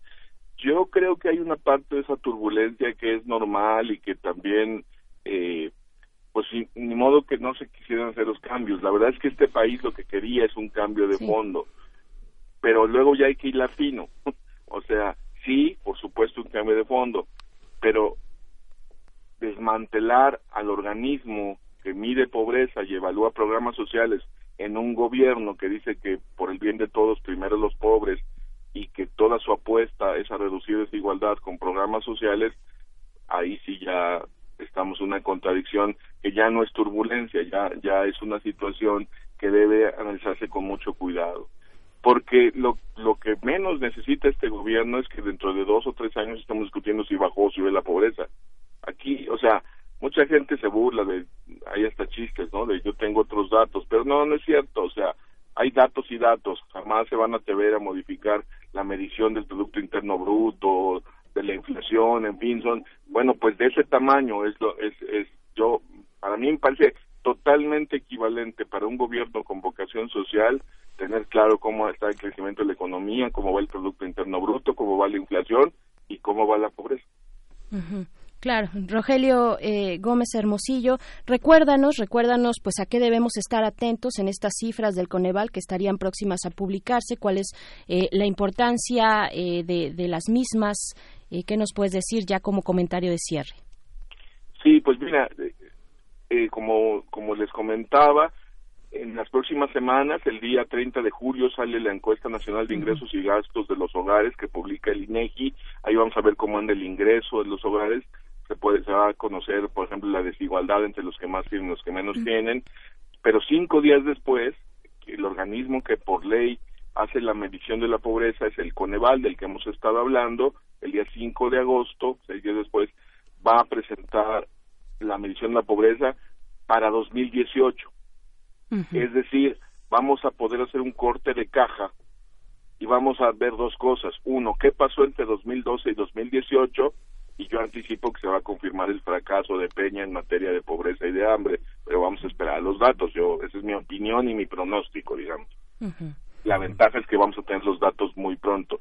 Y dos, eh, el asunto es que también ahí queda entonces la línea de base, el punto de partida, la meta de arranque de dónde sale este nuevo gobierno en esa materia. No solo en, la pobreza como un indicador eh, multidimensional, sino en sus componentes, que nosotros enfatizamos mucho desde la sociedad civil, desde Acción Ciudadana frente a la pobreza, que lo más importante es que veamos la evolución del ingreso, cuánta gente tiene ingreso suficiente para adquirir la canasta básica, y o la canasta alimentaria, digamos que sería como la situación de pobreza ya más extrema, la, que antes llamábamos pobreza alimentaria antes del Coneval, y, eh, y la evolución de las carencias, y dentro de las carencias la que es crucial es la de seguridad social, porque esas dos carencias o esas dos situaciones, ingreso insuficiente y carencia de seguridad social, son las que miden cómo se comporta la economía en relación al bienestar de las personas, ¿no? Entonces, y como acabamos de presentar los datos del Observatorio de Trabajo Digno de frente a la pobreza, la verdad es que es el mercado laboral el que está siendo una de las causas principales de pobreza en nuestro país.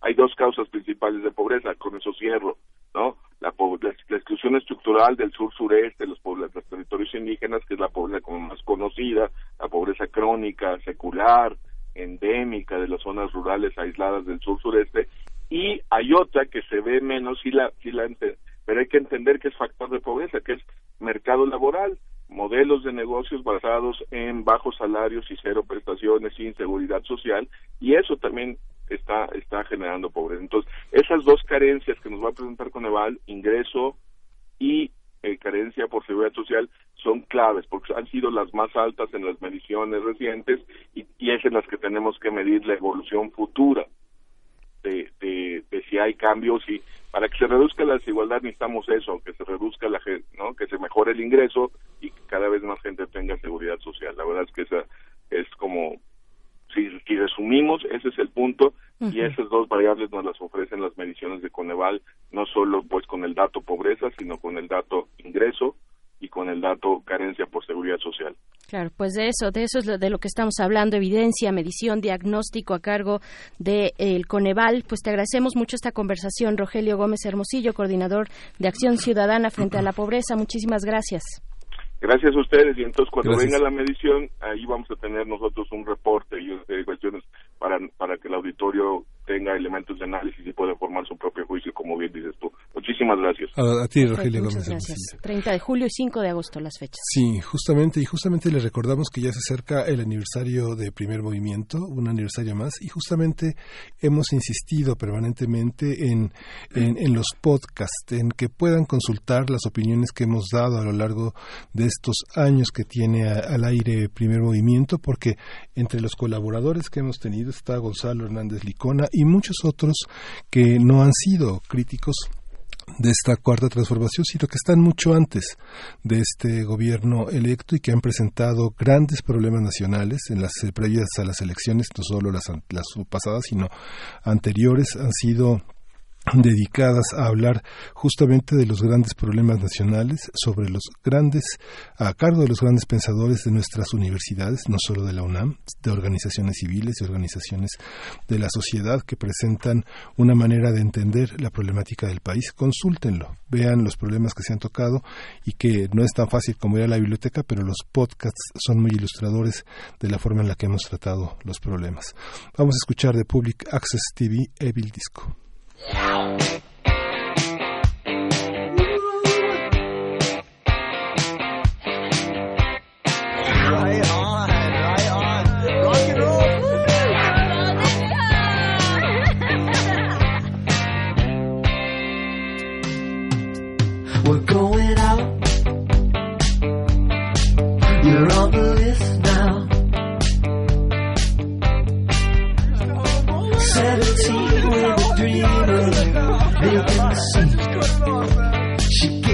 She wants.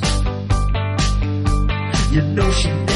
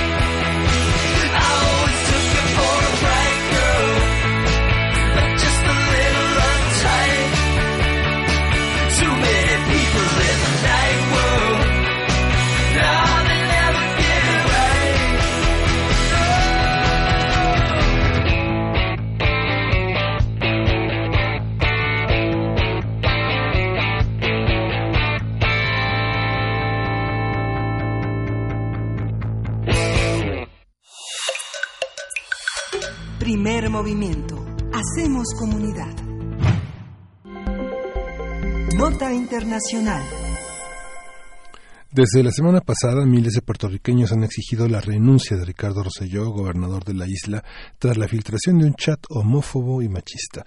Ayer, una huelga nacional paralizó la capital de San Juan. Hasta ahora todos los participantes de este chat han dimitido, dimi- dimitido de sus cargos, menos el gobernador de Puerto Rico. Sin embargo, la Asamblea Legislativa ha iniciado un proceso de impeachment. Si avanza, los miembros de las cámaras de representantes y el Senado votarán su destitución. Rosselló también ha sido señalado por el manejo de la crisis tras el paso del huracán María hace casi dos años, de lo que hablamos aquí en Primer Movimiento, ya que muchas personas continúan sin hogar, además de la poca transparencia en el número de muertos. Asimismo, hace algunos días el FBI detuvo a dos exfuncionarios del gobierno de Puerto Rico como parte de una investigación federal de corrupción. Sobre la situación en la isla, la Casa Blanca emitió un comunicado en el que señala que la crisis política que sufre Puerto Rico es una prueba que la- de que las preocupaciones del presidente Trump de malos manejos, politización y corrupción son válidas. A partir de lo que sucedió en Puerto Rico en los últimos días, vamos a hablar sobre la realidad política en ese territorio, su relación con Estados Unidos, su propio gobierno local y los escenarios políticos que se plantean. Está con nosotros Istra Pacheco, editora del periódico Metro Puerto Rico, con más de 20 años de experiencia, particularmente en periodismo de investigación. Eh, buenos días, Istra, gracias por estar con nosotros. Bienvenida a Primer Movimiento. Hola, muy buenos días a, a todos. Gracias, Istra. Eh, pues preguntarte primero qué es qué está pasando en, en, en Puerto Rico con estas eh, movilizaciones, las que se esperan, eh, cuál es el ambiente que se está viviendo por allá. Eh, precisamente el ambiente que se está viviendo es uno histórico. A veces abusamos de esta palabra de, de cuán histórico puede ser algo, pero realmente lo que estamos viviendo en Puerto Rico en este momento nunca se había visto en términos de la participación. Eh, llevamos alrededor de 10 días consecutivos de manifestaciones multitudinarias y la que la manifestación que hubo ayer en una de las vías principales del país se estima que más de medio millón de personas estuvo presentes marchando y son números que nunca nunca se habían registrado en Puerto Rico a la hora de hacer una manifestación hay mucha indignación, hay mucho revuelo, hay mucho dolor todavía. Como ustedes mencionaron, el, el asunto de, de que todavía haya personas sin techo a dos años de que haya pasado el huracán María en septiembre de 2017, más los casos de corrupción, ver cómo mucho dinero público se está desperdiciando, no está llegando a cubrir esas necesidades de la gente, ha hecho que se respire una gran indignación. Mm, creo que eh, tuvimos ahí problemas para eh, con, en la comunicación con Istra Pacheco, quien es editora del periódico Metro Puerto Rico. Eh, sobre lo que está ocurriendo, nos comentaba ella este, esta primer, este primer balance, una, un momento histórico que se vive en Puerto Rico ante pues estas protestas masivas, muchas eh, personalidades del medio artístico, ¿no? Por ejemplo, se han manifestado también, hay un rechazo importante hacia eh, el, el, actual gobernador Ricardo Rosselló y también a toda esta junta, este, este grupo eh, de eh, de, de, funcionarios públicos que se vieron involucrados en este chat con declaraciones eh, pues homófobas y machistas. Creo que ya la ya tenemos está, ya está. Y de lo que comenta Istra, 500 son la población de Puerto Rico, piénsela que son más o menos 3 millones 250 mil. La, la población metropolitana de San Juan son 2 millones 500 mil más o menos y que la población de San Juan como ciudad es, son de casi 400 mil personas. O sea, el nivel de la manifestación véalo, es tremendo. Continuamos, Isra, gracias por continuar con nosotros. Claro que sí.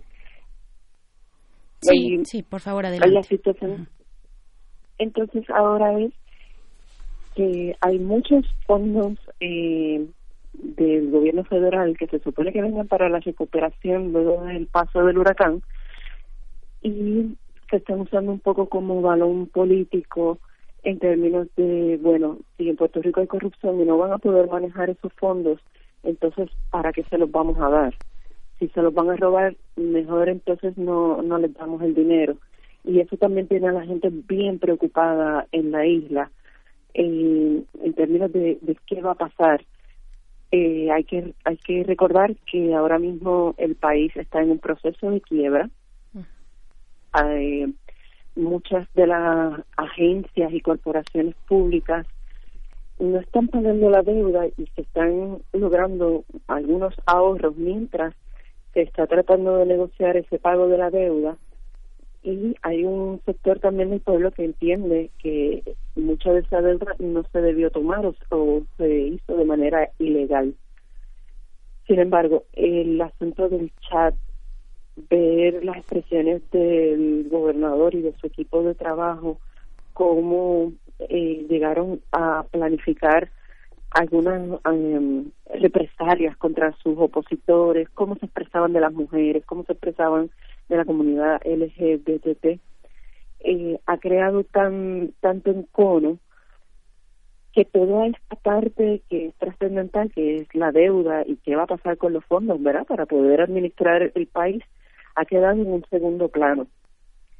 Y, y hay mucha incertidumbre en el país eh, y, como les decía antes, mucha frustración, mucha indignación. Claro, ¿cuál ha sido cuál ha sido la respuesta del gobierno frente a estas manifestaciones? ¿Están asegurados los derechos de manifestación, de libertad de expresión?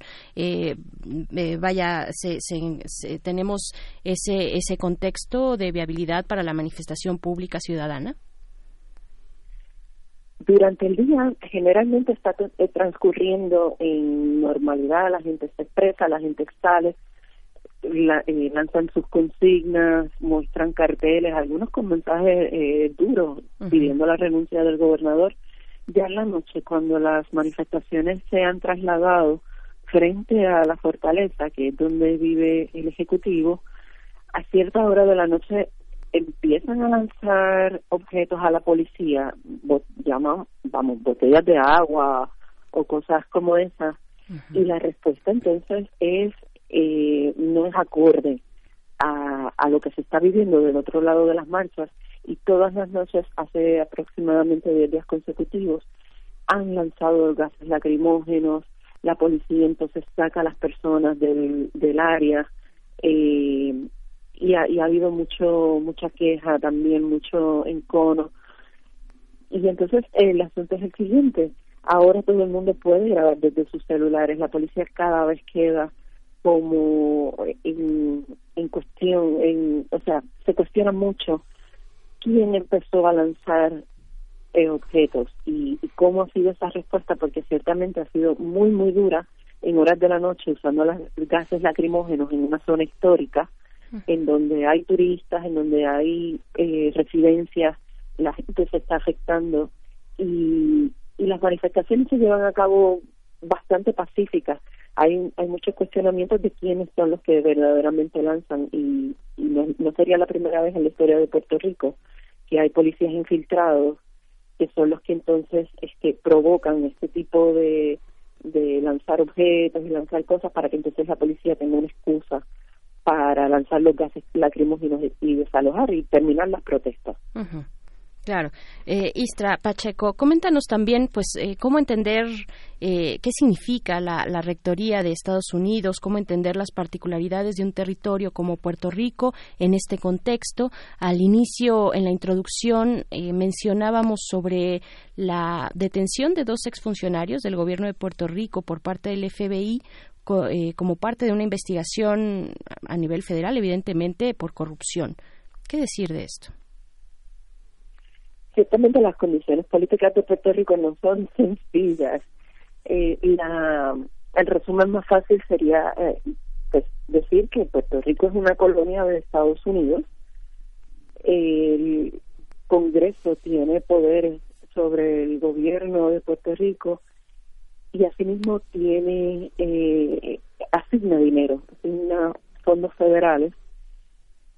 Y en el caso de los arrestos que hizo el FBI hace hace dos semanas eh, tiene que ver eh, con dinero del gobierno federal que llegaba tanto para educación como para servicios de salud que luego eh, mediante unos esquemas de corrupción y de lavado de, de dinero y de aprovecharse eh, se estaban otorgando contratos a personas particulares y ese dinero entonces no estaba llegando a ofrecer los servicios, que es lo que se necesita.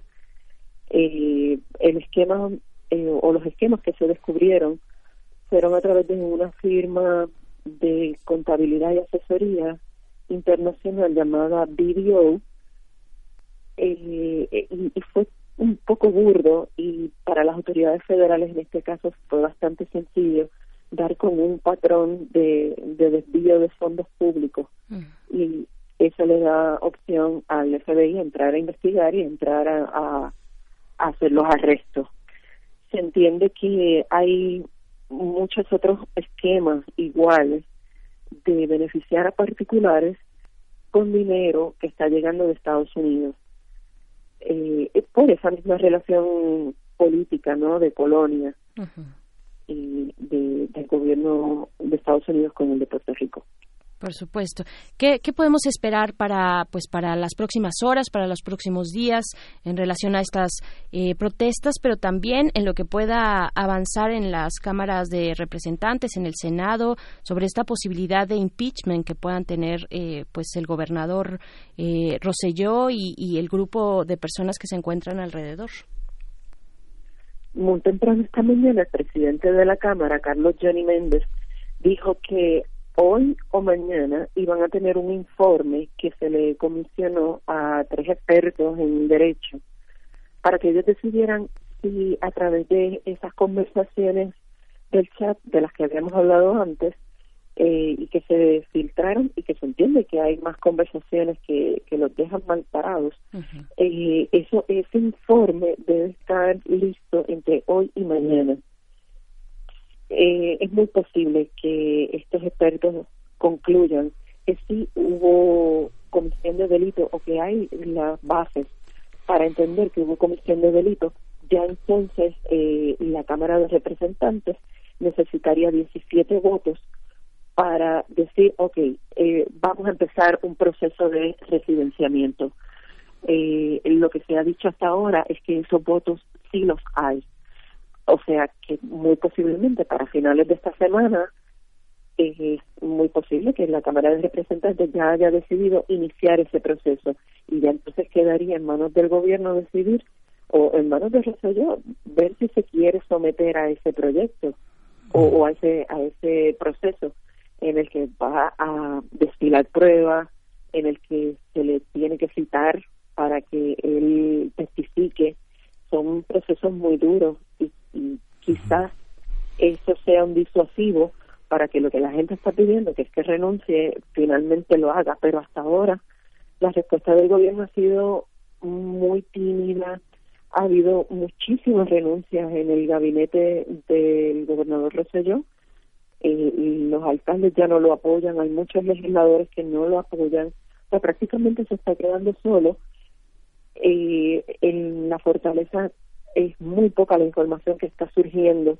Los jefes de agencia eh, no quieren hablar tampoco con la prensa, hay mucho silencio y si finalmente ese, ese informe baja hoy diciendo que sí, que es posible seguir adelante con el residenciamiento porque hay las bases y se entiende que hubo comisión de delitos, eh, el gobernador queda muy, muy mal parado y va a ser cada vez más difícil entonces se sostenga en su posición. La gente en Estados, los puertorriqueños en Estados Unidos, en medios que Puerto Rico tiene una presencia notable en la opinión pública estadounidense, ¿cómo, cómo ha sido la reacción? ¿Cómo evaluaría Sistra la presencia de Puerto Rico en Estados Unidos y cómo ha influido en los medios y cómo ha influido en el gobierno estadounidense? Ha sido bien particular y esto también tiene que ver con el huracán María se estima que eh, alrededor de, de más de 200.000 personas han migrado a los Estados Unidos. Eh, parte de la relación política de ser colonia y le da a los puertorriqueños la ciudadanía estadounidense. Por lo tanto, viajar a Estados Unidos es bastante sencillo. Eh, y muchos puertorriqueños se han mudado a Estados Unidos porque los servicios aquí están muy complicados, muy difíciles y muy inaccesibles. Al ver todo lo que está sucediendo aquí, hemos visto que las comunidades puertorriqueñas en, Estados Unidos se han unido. Anoche hubo algo bien interesante. Una comunidad en Nueva York tomó la famosa eh, estación Grand Central y allí hicieron una manifestación que empezó con consignas y demás y terminó con un baile, que un poco de, esa naturaleza ¿no? de los puertorriqueños. Pero de la misma manera, en Nueva York, en Washington, en Florida ha sido un poco quizás más tímida, pero en muchas otras ciudades, en varias ciudades en Texas, en California, se han reportado manifestaciones y, y, y hay que verlas, ¿no? Eh, de, de cómo la gente se ha empezado a unir para exigir que entonces los que dejaron atrás, eh, quizás los abuelos que no, no se han podido mudar o quizás esos familiares que todavía siguen en Puerto Rico, pues tengan esa eh, eh, tengan una, los servicios que, se merecen y, y han sido una, una respuesta bastante bastante grande. Todos los días vemos manifestaciones en, en distintas ciudades. Muy bien, pues Istra Pacheco, editora del periódico Metro Puerto Rico, agradecemos mucho esta comunicación. Te mandamos un abrazo, un abrazo a, a todos allá en Puerto Rico. Muchísimas gracias. Muchísimas gracias a ustedes y buen día a todos. Muy buen día, hasta pronto. Pues seguiremos atentos a lo que ocurra, por lo menos en estas investigaciones, estas investigaciones que estarán por presentarse en este en este proceso de impeachment le dicen eh, residenciamiento, le dicen eh, ellos eh, a este proceso. Pues bueno, estaremos atentos. Vamos a ir con música para despedir la segunda hora de primer movimiento. Son las 8 con 57 minutos de la mañana. Lo que vamos a escuchar es de la vela puerca. La revancha es la canción. Escuchamos mañana a la Universidad de Nicolás.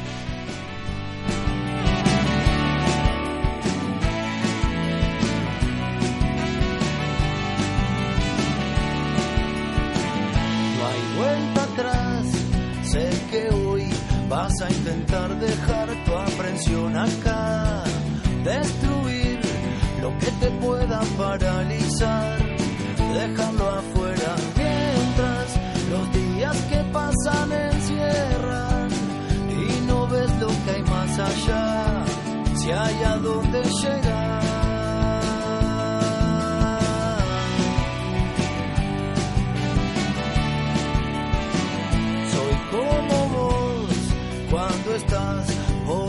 con tu Dios y pedirle más.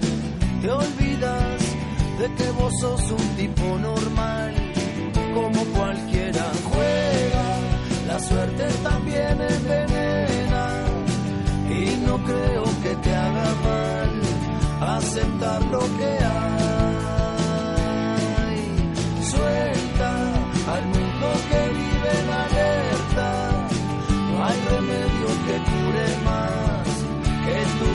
husband's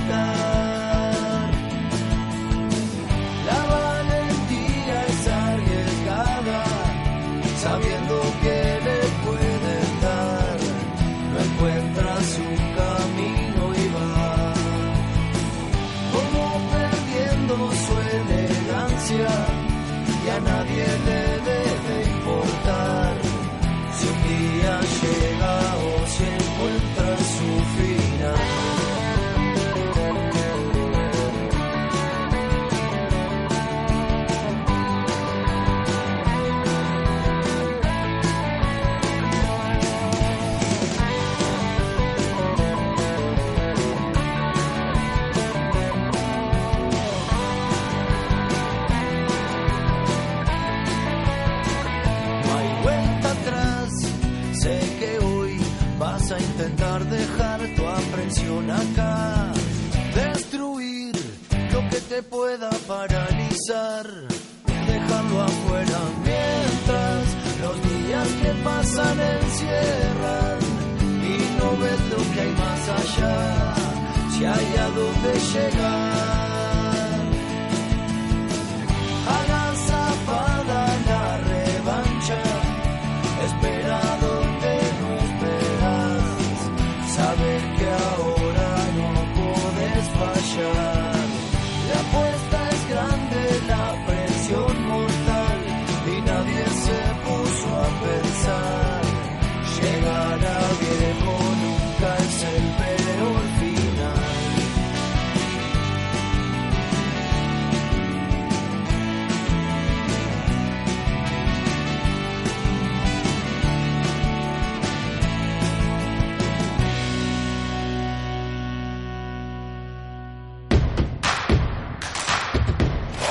Síguenos en redes sociales. Encuéntranos en Facebook como Primer Movimiento y en Twitter como arroba PMovimiento. Hagamos comunidad.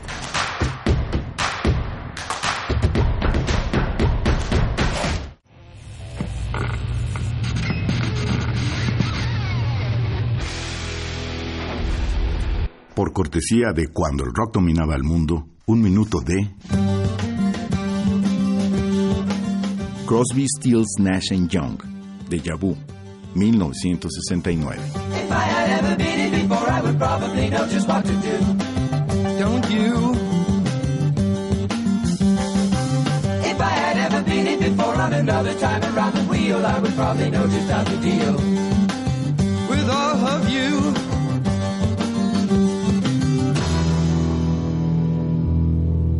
And I Escúchanos todos los viernes a las 18.45 horas por esta frecuencia. 96.1. Radio UNAM. Experiencia sonora.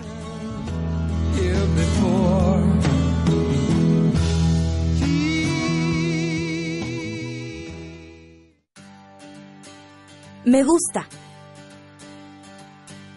No me gusta. Me importa. No estoy de acuerdo. Me enoja. Me inspira. México es plural y las personas tenemos diferentes opiniones, pero hay algo que nos une. Queremos que nos vaya bien. Porque en la democracia contamos todas. Contamos todos. INE. Reconocer plenamente los derechos fundamentales de los pueblos indígenas y afromexicano es la base de la nueva relación con el Gobierno de México.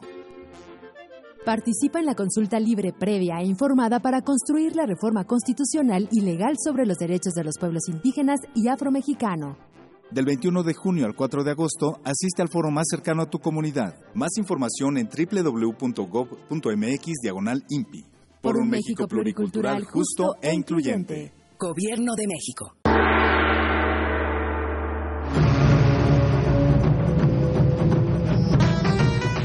Felicidad puede estar escondida en los pequeños detalles, en una nube dorada, en un disfraz de murciélago o en un champiñón verde. No dejamos de jugar cuando nos volvemos adultos. Nos volvemos adultos porque dejamos de jugar. El calabozo de los vírgenes. Todo lo divertido va aquí. Martes, 20 horas. El calabozo de los vírgenes. La educación, según mi punto de vista, es el derecho social por excelencia. ¿Son los derechos humanos compatibles con el neoliberalismo económico? Lo que se quiere es una fiscalía que persiga al Ejecutivo. La acción de inconstitucionalidad y la controversia de constitucionalidad son promovidas normalmente por actores políticos. Precisamente la manera de prevenir es fomentando la igualdad de género. La cultura de la legalidad ha levantado su voz a lo largo de dos temporadas. Derecho a debate se mantendrá como el espacio para conocer y defender nuestros derechos. No te pierdas el estreno de nuestra tercera temporada este 6 de agosto en punto de las 4 de la tarde por el 96.1 de FM. Conduce Diego Guerrero. Sigue con nosotros en este esfuerzo de la Facultad de Derecho, la Comisión Nacional de los Derechos Humanos y Radio UNAM, porque en la cultura de la legalidad participamos todos. Radio UNAM, Experiencia Sonora. Encuentra la música de primer movimiento día a día en el Spotify de Radio UNAM y agréganos a tus favoritos.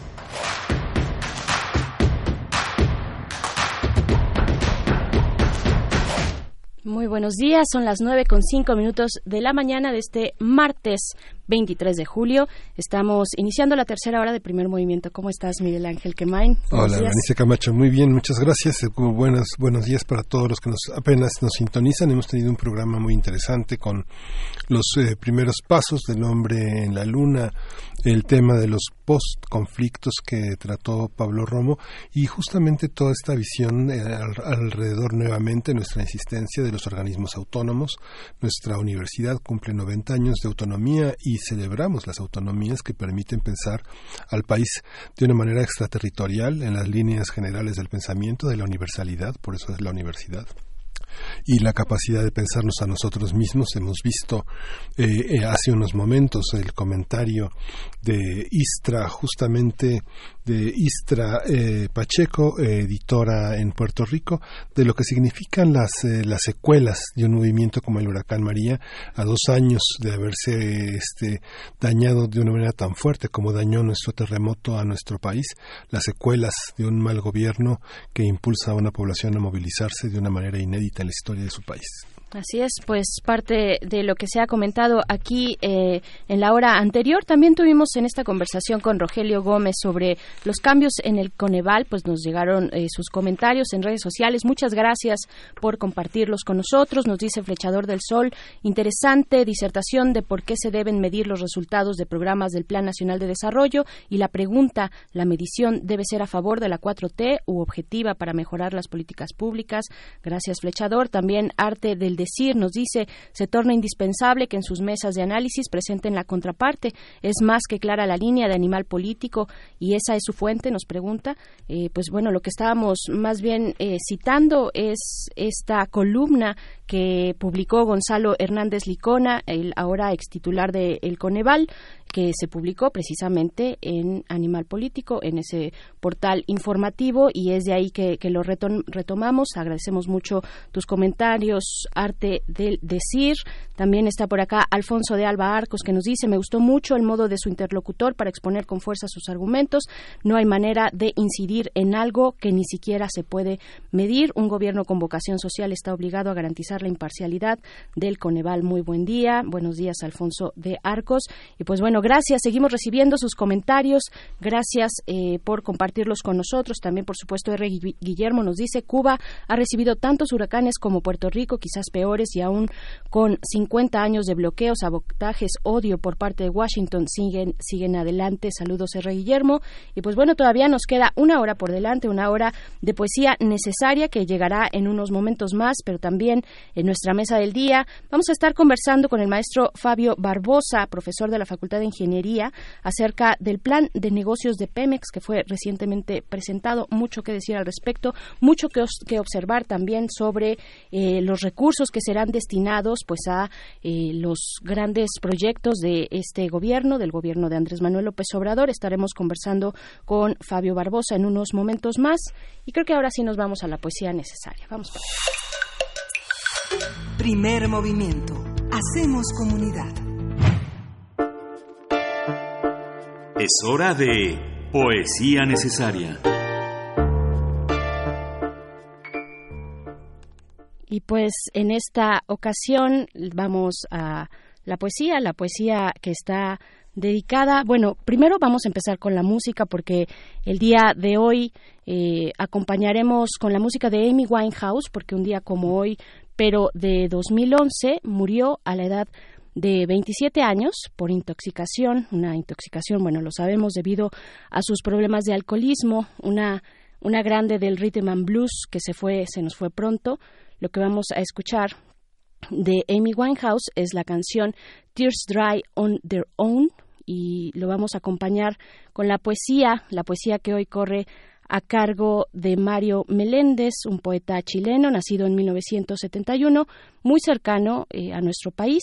Ha realizado múltiples muestras de poesía latinoamericana para publicaciones en gran parte de Iberoamérica.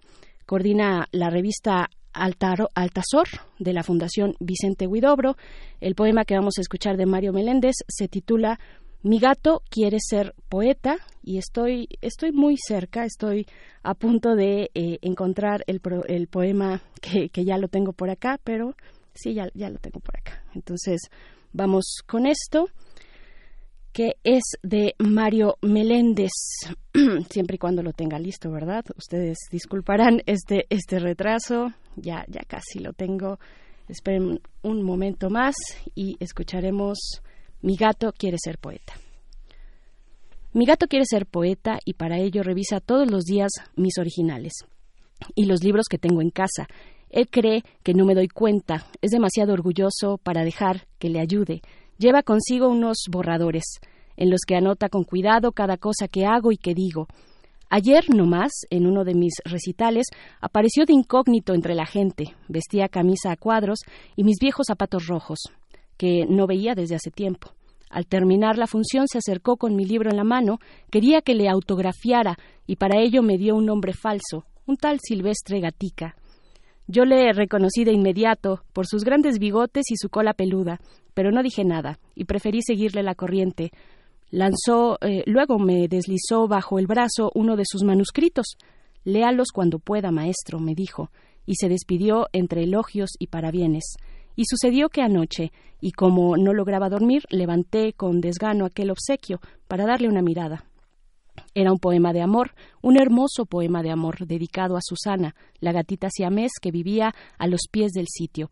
Parecía un texto perfecto, tenía fuerza y ritmo e imaginación y todos los elementos necesarios para decir que era un gran poema. Y sin duda era un gran poema, un poema con pocas voces, como pocas veces había leído. Entonces me entró la rabia y la envidia y la cólera y me pilló la madrugada con el texto entre las manos, sin atreverme a romperlo o hacerle correcciones. Que Dios me perdone por esto, pero no veo otra salida. Mañana echaré a mi gato a la calle y publicaré el poema bajo mi nombre.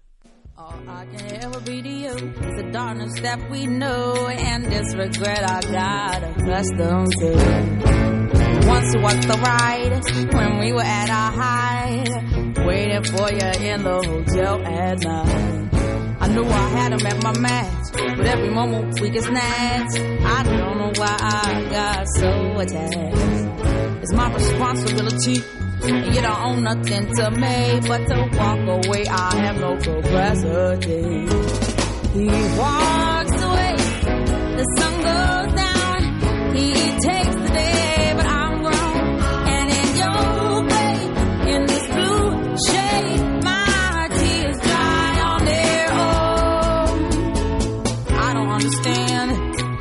I stress the man when there's so many bigger things at hand? We could have never had it all. We had to hit a wall. So this is inevitable withdrawal. Even if I stop wanting you and perspective pushes true, I'll be some next man's other woman. So I can't break myself again. Should just be my own best friend. I fuck myself in the head with stupid man. He walks away. The sun goes down.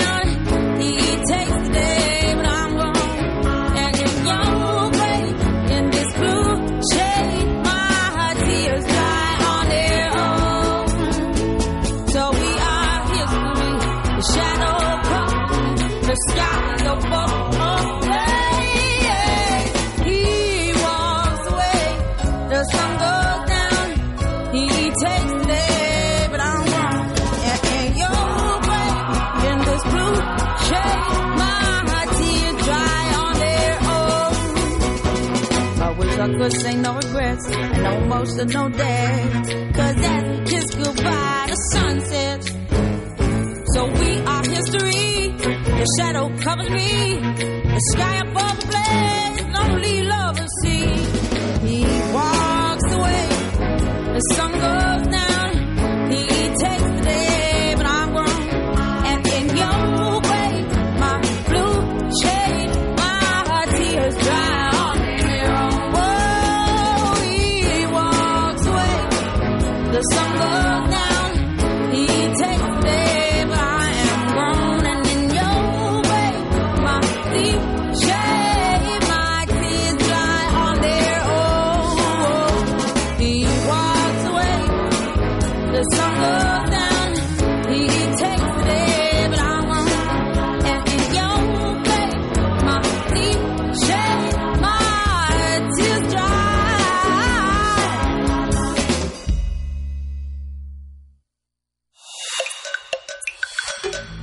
Movimiento. Hacemos comunidad.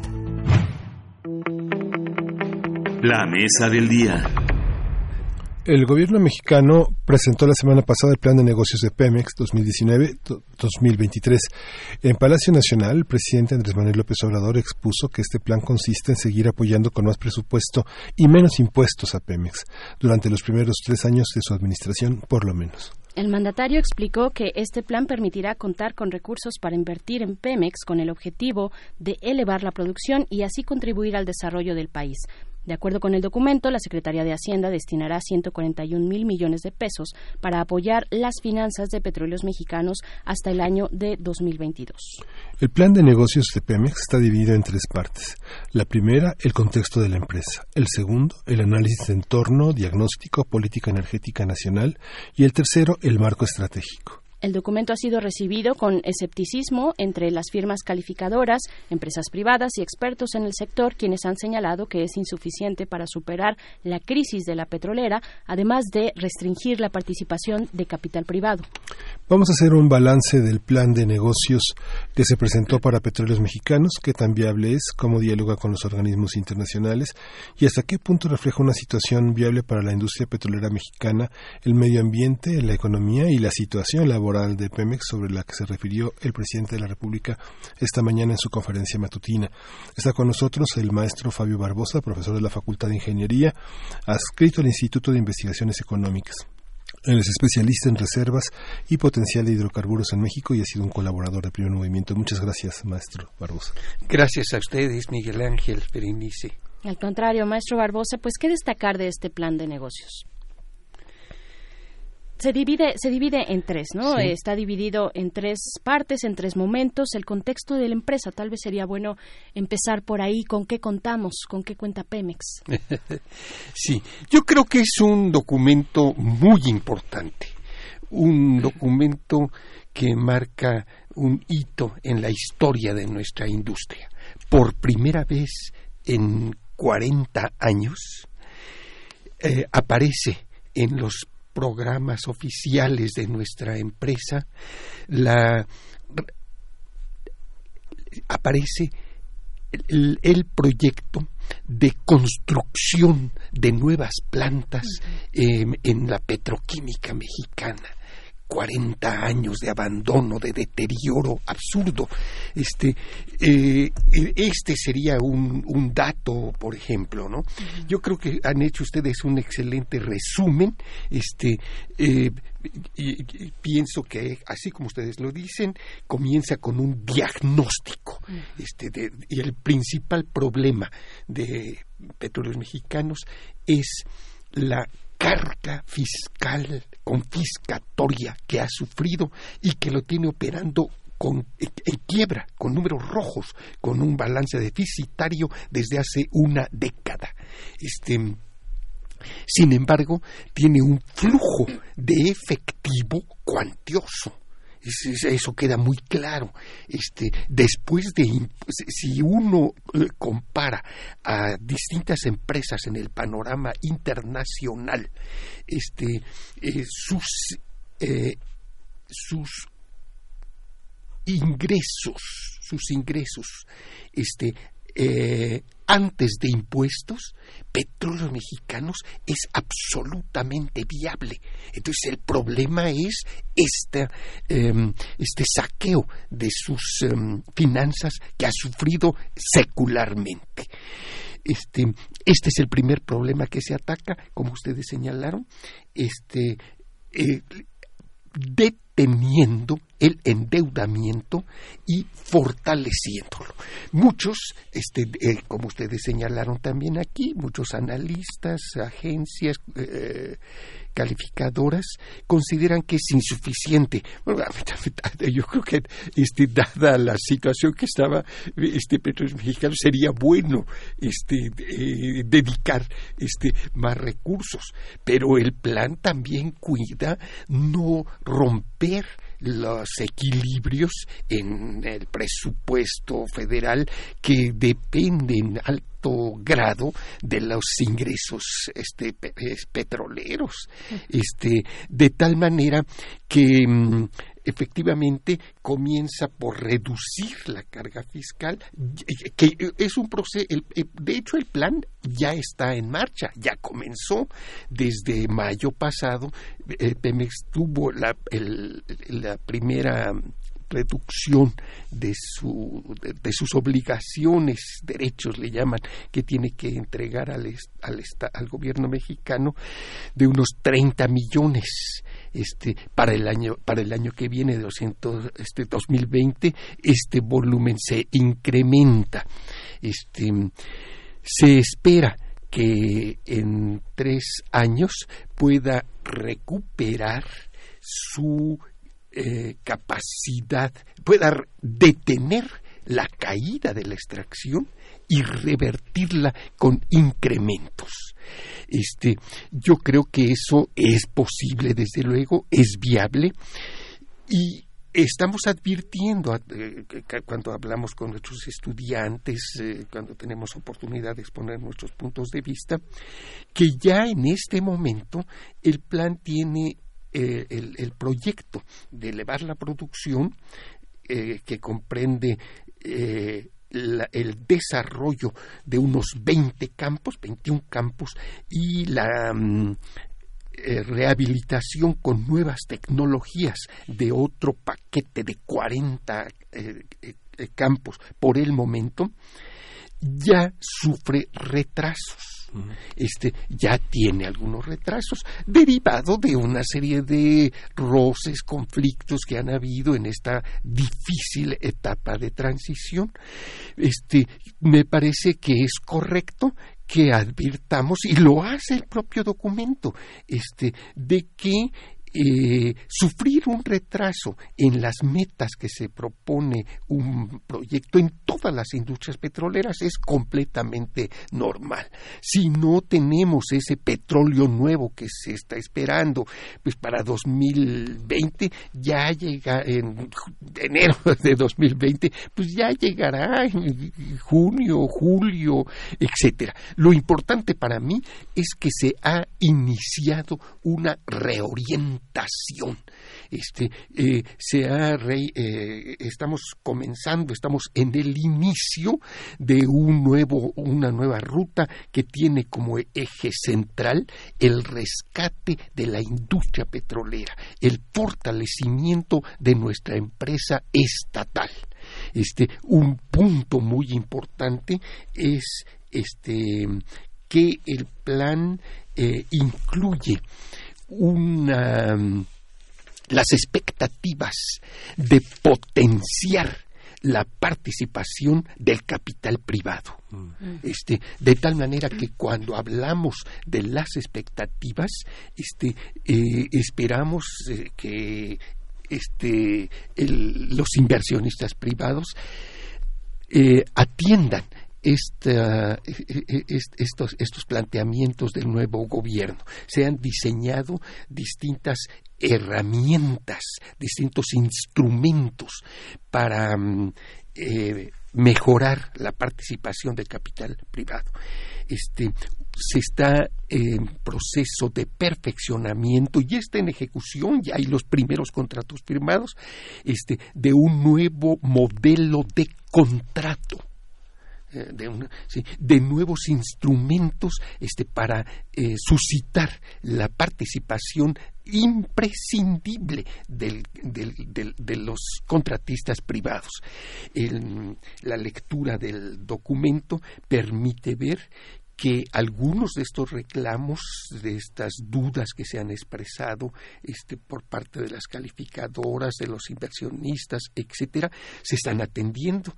Este, no era necesario, pero se plantea en el documento que que se respetará el esquema de asociación llamado farm out este, sin traducción, darán una expresión del inglés fuera de la granja, este, eh, que consiste en, una, en un mecanismo de asociación en donde mm, la CNH este, organiza una licitación para buscarle un socio a petróleos mexicanos. Este, una cosa así como un matrimonio de arreglado, ¿no? Este, un, matrimonio de conveniencia. Y posteriormente, este, eh, Hacienda eh, eh, establecía el tipo de contrato, de, que, son dos los que se han este, realizado hasta la fecha en nuestro país, que es de licencia mayormente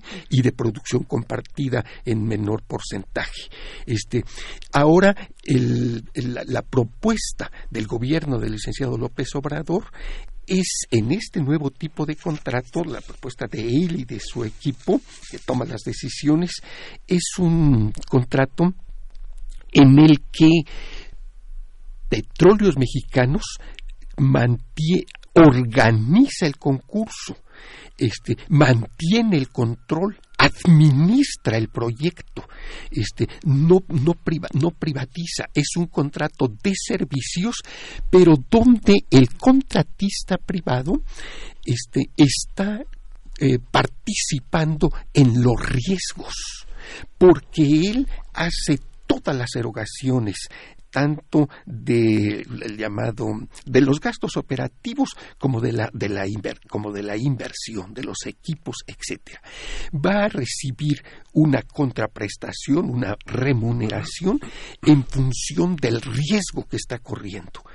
Este un aspecto muy interesante es que el contrato se negocia este, no solamente antes con el aspirante a contratista, sino que se negocia este, también en el curso mismo del contrato conforme se van presentando una serie de de, coyunturas, de, oscilaciones de precios, de eventos este, de ese tipo.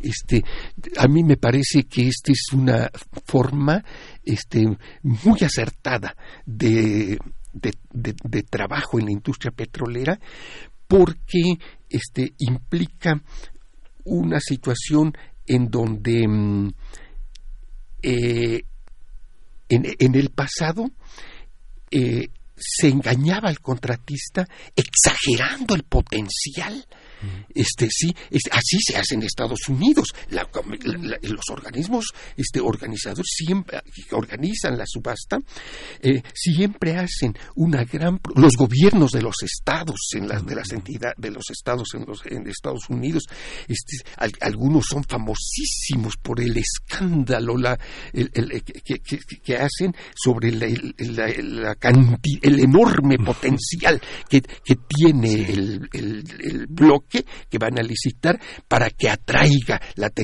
la- la- eh, la ambición de los inversionistas. Ahora no es así. Lo vimos en la serie Dallas, ¿no?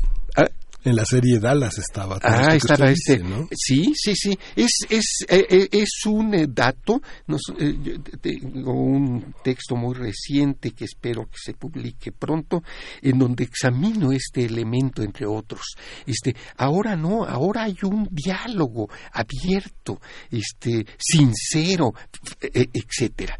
Este, eh, de tal manera que a mí me parece que es un este es un evento muy importante es un el, el- el- documento este es un documento que desde luego voy a recomendar a mis alumnos este, en la Facultad de Ingeniería y en donde quiera que me inviten este, en este próximo año escolar que se va a iniciar.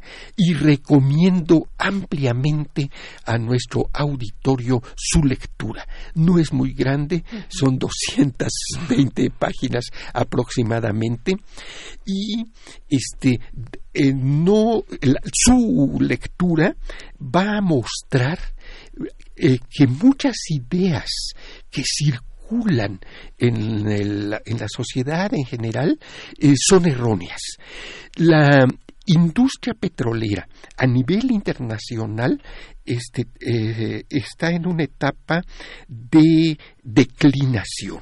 La tendencia general es a que mm, cada vez es más difícil eh, en hacer descubrimientos, cada vez los nuevos yacimientos descubiertos son más escasos, más difíciles, más caros, etcétera, y tiene que pensarse en la transición. Pero eso no quiere decir que hay que expedir ya un certificado de defunción a la industria petrolera. Este, eh, petróleos mexicanos, con todas los, eh, las dificultades que, constantemente se ponen en el tapete de la discusión, se difunden, etcétera, etcétera, petróleos mexicanos tiene eh, un flujo de efectivo verdaderamente increíble, nota- eh, eh, es, es un chorro de dólares que está entrando este, diariamente a las cajas, este, al, eh, tesoro, este, a, la Secretaría de Hacienda. Vienen también ingresos este, mensuales y luego ingresos anuales con reajuste, etcétera, etcétera. Este, de tal manera que mm, no se puede decir este dejemos atrás este, la industria. Eh, ese, ese potencial hay que atenderlo hay que cuidarlo este y eh, quizá no se logre el total de los objetivos que se está planteando este documento. Es un documento optimista y no podía ser de otra manera, pero, pero lo importante es que eh, la industria petrolera en nuestro país está, eh, en- está en curso de una eh, reanimación, de una reorientación que favorece los intereses nacionales. Pero esto que usted llama certificado de función es poner un tope en el futuro a la, a la, a la explotación petrolera como uno de los ejes del desarrollo, como podría ser también una de las posibilidades que enfrente la minería, suspenderla en México, pensando en el mundo medio en el medio ambiente como una propuesta internacional. este un poco eso, Miguel Ángel, un poco eso. Pero básicamente eh, me refiero a que mm, en muchos eh, este, en, en muchos ámbitos, muchas publicaciones, muchos analistas, este, e incluso en la propia facultad los petroleros estamos estamos este, señalados como un poco este agentes del pasado este eh, sobrevivientes eh, de una etapa que ya debe de ser este En superada. peligro de extinción y rumbo al Eh, eh, museo. eh, algo así. Este en nuestra propia universidad este a mí me tocó discutir con el doctor René Drucker, este, planteándole, no, no, can- no cancele usted el, el, el- el- te- teníamos un, un programa de, de energía que él, en su condición de coordinador de la investigación científica, este, lo, lo, lo canceló, este, lo, se canceló, este, el, el- las instalaciones que teníamos, este, para este programa, em, fueron entregadas a una organización, a, un- a otra entidad, desde luego, eh, también imprescindible, que se, que hace estudios medioambientales. Lo que quiero, de, este, eh, que- lo que quiero plantear es que el petróleo ha sido muy importante en la historia de este país este, y seguirá siéndolo, porque en algunas ramas, en algunos aspectos, este, no hay este, un, sustituto, ni será fácil, ni será rápida la transición. Este, eh, es, este es un aspecto que criticaría al programa, cuando uno lo lee sorprende que no hay un solo plante no no no aparece esta esta expresión como que se, mm, eh, se- que- siguen eh, exi- eh, prevaleciendo en el grupo que decide este tipo de asuntos este una especie de mm, sobrevaloración este la idea de que todavía tenemos este un potencial muy importante. Sí lo tenemos de- definitivamente este pero mm, este me parece que el análisis de este tema debe de hacerse este con más eh, serenidad con más cuidado con- más lentamente para ir este evaluando mejor eh, cómo está nuestro potencial dónde está etcétera Es que hay, una, hay un tema simbólico, ¿no? Hay un tema simbólico en la ideología del, del grupo gobernante en el cual tiene que encontrar un elemento inagotable, un elemento que proyecta el futuro como algo infinito. Eh, algo que no tenía Cuba, que ahora trajeron a la mesa este, algunos de nuestros radioescuchas. Eh, Cuba tenía solo la exportación de cubanos, el turismo, ¿no? Y la salud, ¿no? Que fue como lo que parecía en el pensamiento de Castro algo inagotable. Cada, cada país tiene algo inagotable, ¿no? El estaño, el cobre, este, que está en la memoria simbólica de Latinoamérica. Parece que en el caso nuestro, eh, la revolución también se da en algo infinito e interminable, como puede ser el petróleo. Tal vez el valor simbólico que usted ve también en esa parte tiene que ver con eso. ¿no? Así es, Miguel Ángel. Qué reflexión tan interesante está usted este, haciendo. La, vamos a, a pensar este, mucho. Le vamos a dar muchas vueltas a este tema. Pero me parece que así, que así es. Yo coincido con ese, con ese planteamiento. Claro, pero y en ese sentido es importante ver si eh, pues estas expectativas tan altas que pone el gobierno federal actual corresponden con, por ejemplo, los, los, los, pues los yacimientos, los niveles que tenemos de producción, eh, cómo se incentivarían, cómo eh, frenar algunos vicios, la gran deuda que tiene Pemex, por ejemplo, ¿no? Ajá. ¿Cómo, cómo, ¿Cómo se presenta en este nuevo plan? Eh, eh, hay que ver eh, cuál es el presupuesto destinado, si es un presupuesto equilibrado. Por supuesto, estará contemplando todas estas dificultades que se vienen arrastrando ya desde hace mucho tiempo, ¿no? Sí, Berenice. Este, eh, ahí hay un aspecto este, in- in- interesante. Este, se plantea que mm, dada la, el nivel de deuda y la dependencia de la, del gobierno mexicano de los ingresos petroleros, apenas dentro de unos tres años se iniciará un proceso de disminución de la deuda. Este, eh, eh, eh, no es tan rápido, no es tan, no es tan, este, tan fácil este, este tema.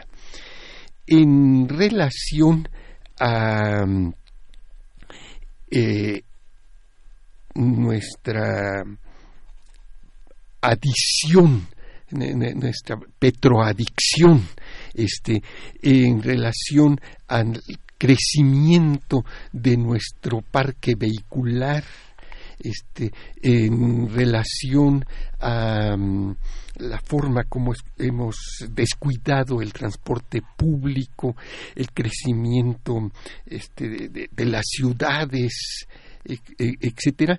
A mí me parece que este, en el largo plazo tenemos que ir pensando también en atacar el asunto eh, limitando la demanda. Este, tenemos que atacar también este problema este, eh, combatiendo este, eh, combatiendo este, mm, este derroche que se hace hoy de los hidrocarburos. Es necesario pensar en programas mucho más intensos de ahorro y uso eficiente de los hidrocarburos en la construcción de vías férreas, en, el eh, en, fomentar el uso de automóviles este, más pequeños, dedicar recursos este, para mm, eh, eh, eh, algunas actividades, algunas tareas no pueden ser tareas que se dejen al mercado. Este es el Estado quien tiene que este, fomentar el mayor em, empleo de la energía solar.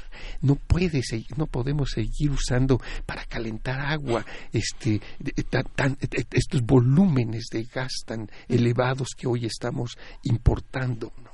Claro, y estas nuevas energías, ¿no? Que nuevas eh, formas y fuentes de energías renovables, algunas eh, limpias, además, eh, están contempladas en este plan. Para nada. Para o bueno, tal vez no en este plan porque este es de Pemex, este pero en general en la, en, la visión del nuevo gobierno.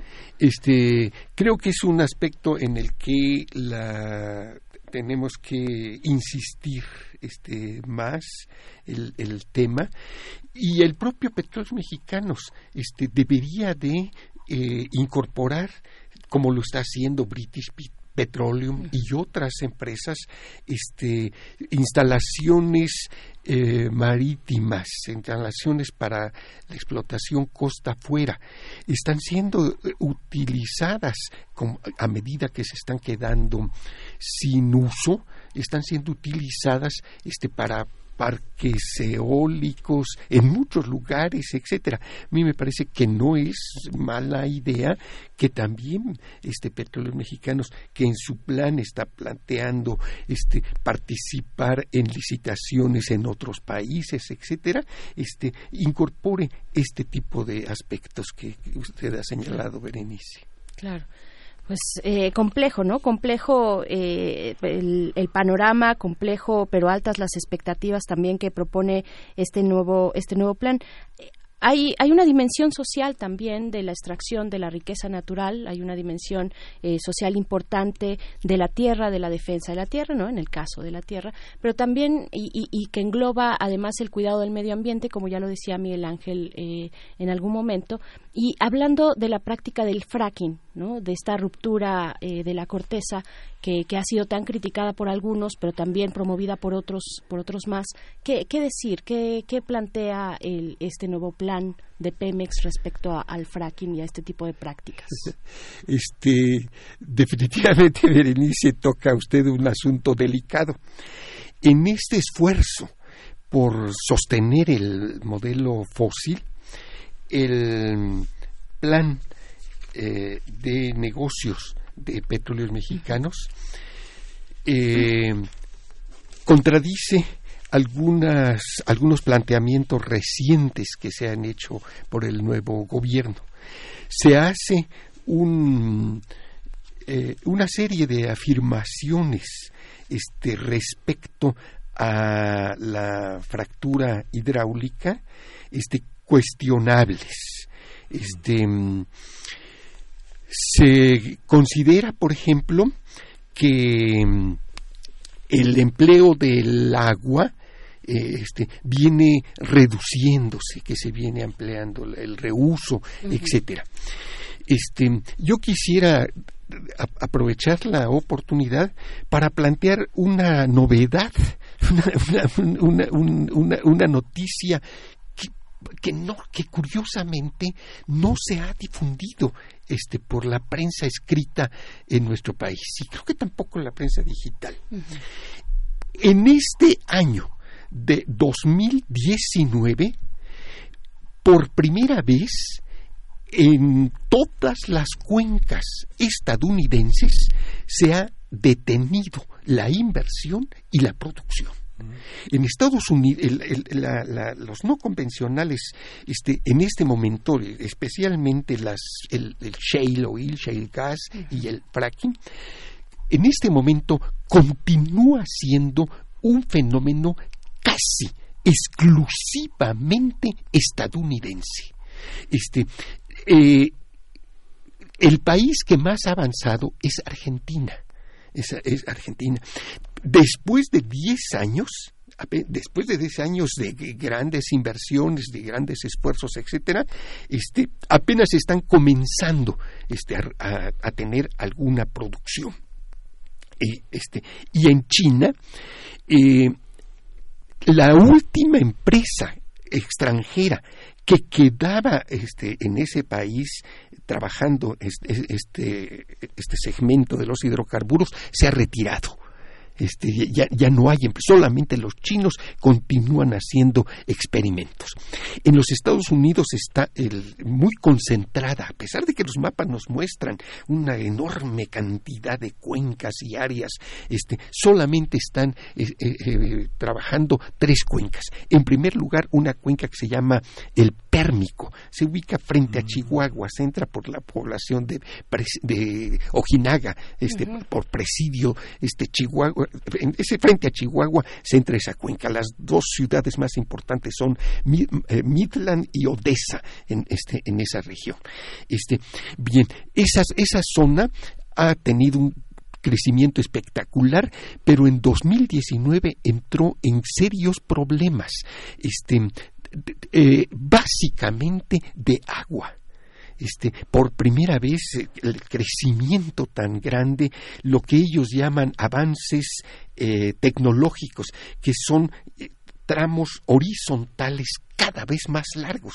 En nuestro país tenemos tramos horizontales de 800 mil metros. Ellos han llegado a 3 kilómetros este, de tramos horizontales, que implica usar tres veces el agua. Este, está creando problemas. Este, entonces se, ha detenido. En la otra cuenca muy interesante es al, otro lado del río Bravo, en la frontera con Coahuila, con Nuevo León y con Tamaulipas. Allí la, esa cuenca se llama Eagleford, ahí la, la, producción este, viene descendiendo desde la gran crisis de precios del 2014-2015. Y la, y la segunda cuenca más importante es este, Bakken.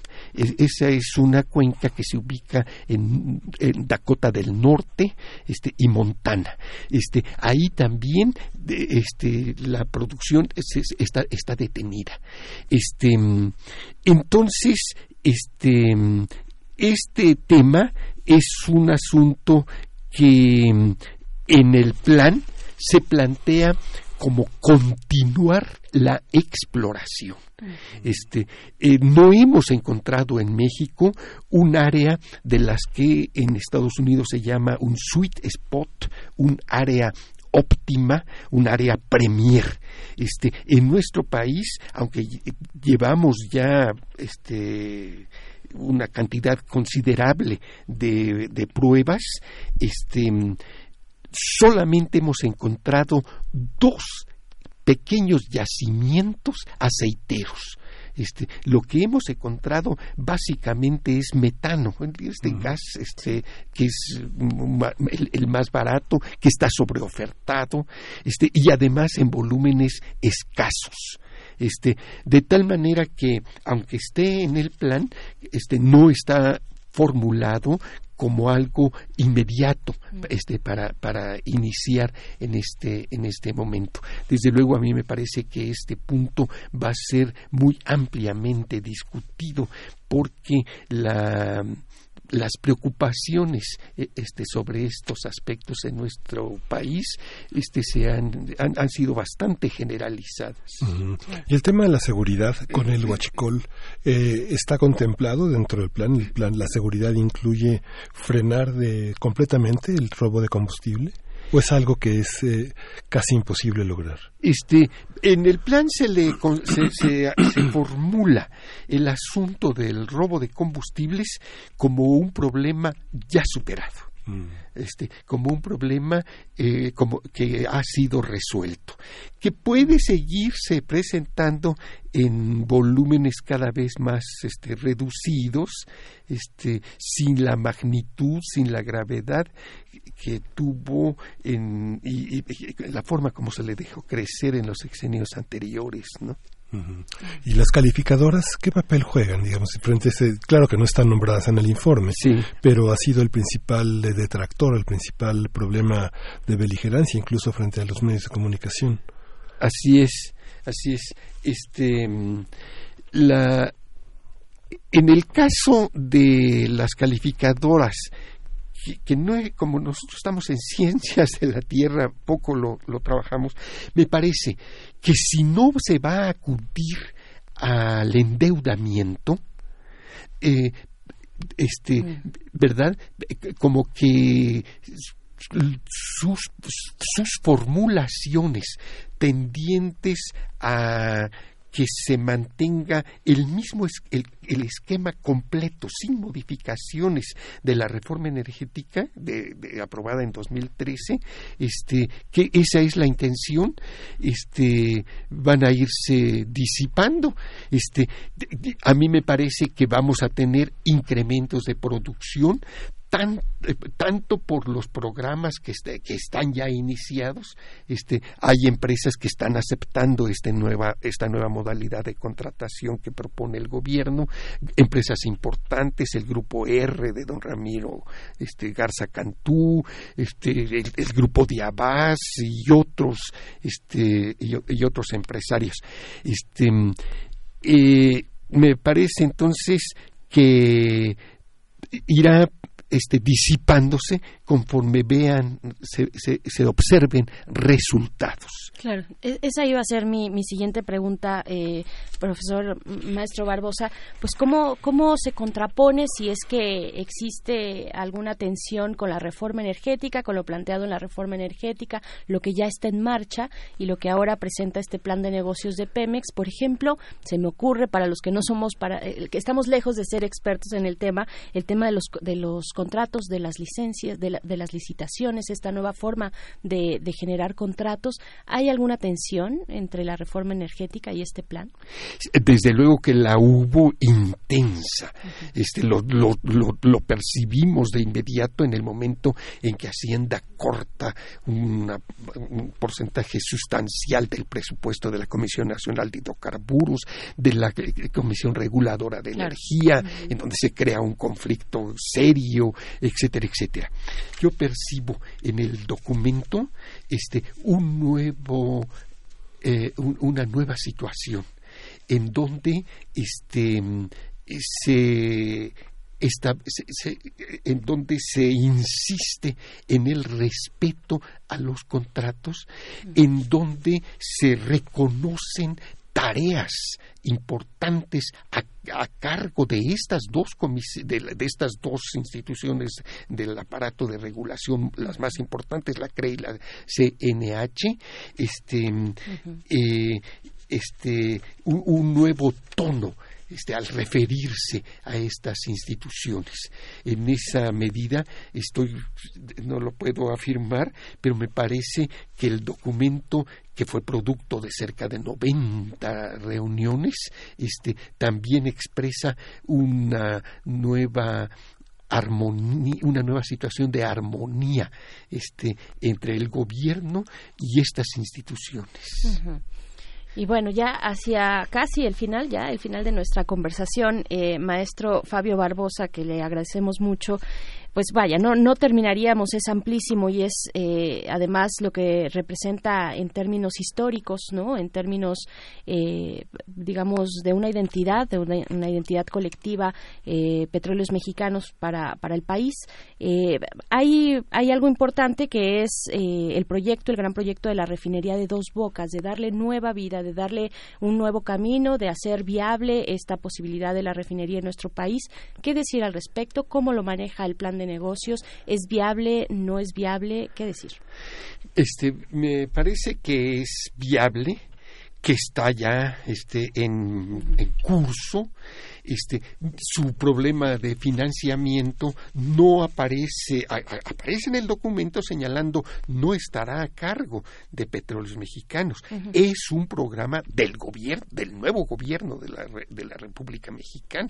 El financiamiento estará a cargo del, del gobierno, está a cargo de la Secretaría de Energía, Sí. la, la- la- la- la construcción. Este, mm, eh, creo también que mm, hay ya algunos eh, avisos, algunas señales de que el proyecto puede ser ajustado este para reducir un poco su tamaño este que debemos de estar eh, preparados a que probablemente no se encuentre eh, ya en operación este para el 2021 pero me parece que si no está en operación en 2021, pues la veremos trabajando y surtiendo de gasolinas a nuestro país y a- ayudando, co- coadyuvando, no resolviendo el problema de este disparo brutal de nuestra demanda de combustibles fósiles, pero a- contribuyendo a aliviarlo este, para el 2023, quizá el 2024.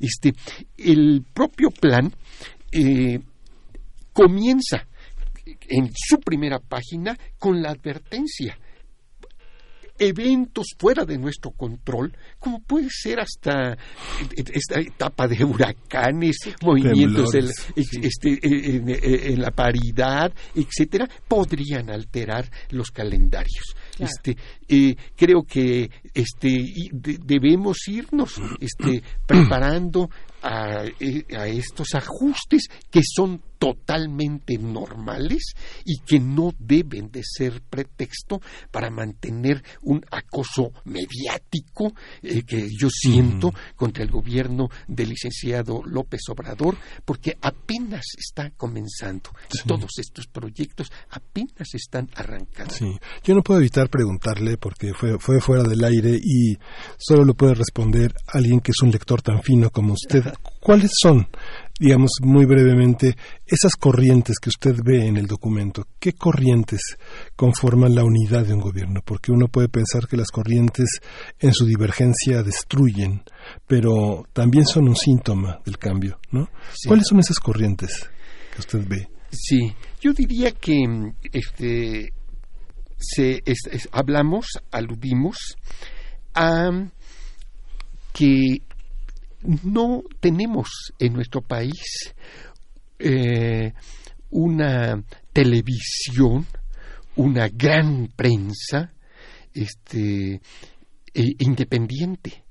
Este, todas dependen de la publicidad este, las, de, de, este, grandes este, transnacionales este, eh, este, te- te- te- eh, con, con, con muy raras excepciones. Y es un, aparato estos medios este pues que ha entrado en crisis, cada vez tiene menos lectores, este que es- eh, eh, hay un proceso de, de, de de pérdida de, los empleos allí constante de pérdida del mercado, cada vez es mucho más este vigorosa, más eh, este leída la prensa digital, la prensa la prensa por internet, este etcétera, etcétera. Yo me, me referiría a, a- a ellos, esto que en los, los estudiantes de los años 60 llamábamos el establishment. Este, esto, este, definitivamente, este, eh, eh, de, manera refleja, diga lo que diga, haga lo que haga el actual gobierno, ellos están en contra, a ellos les parece insuficiente. Eh, di un goglazo, este, como dicen los muchachos estudiantes, este, viendo este, opiniones sobre el plan, el proyecto de, el plan, el nuevo plan de negocios de petróleos mexicanos y todo era negativo. todo, todo era negativo, insuficiente, incompleto, inviable, etcétera, etcétera.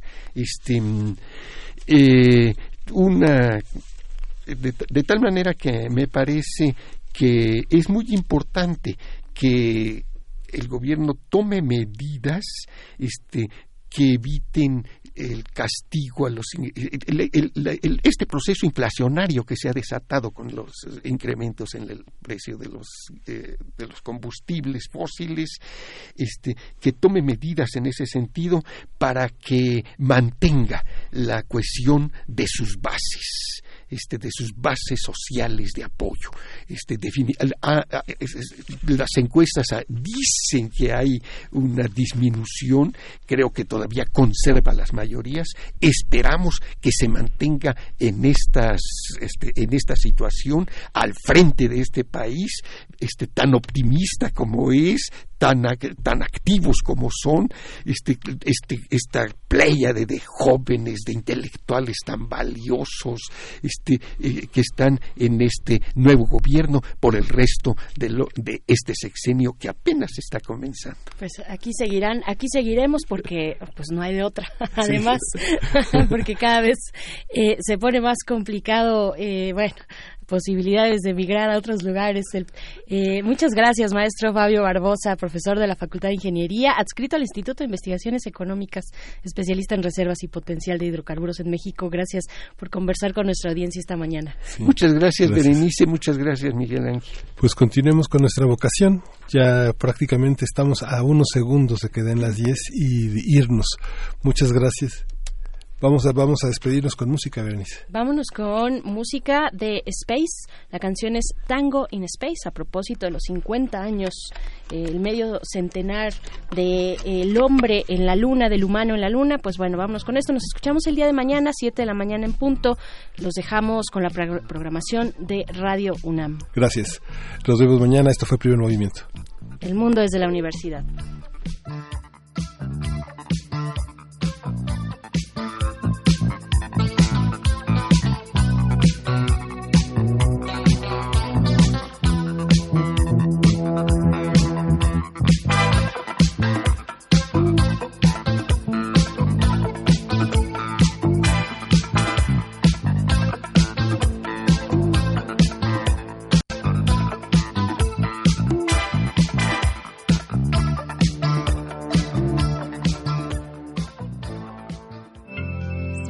Radio UNAM presentó Primer Movimiento. El mundo desde la universidad.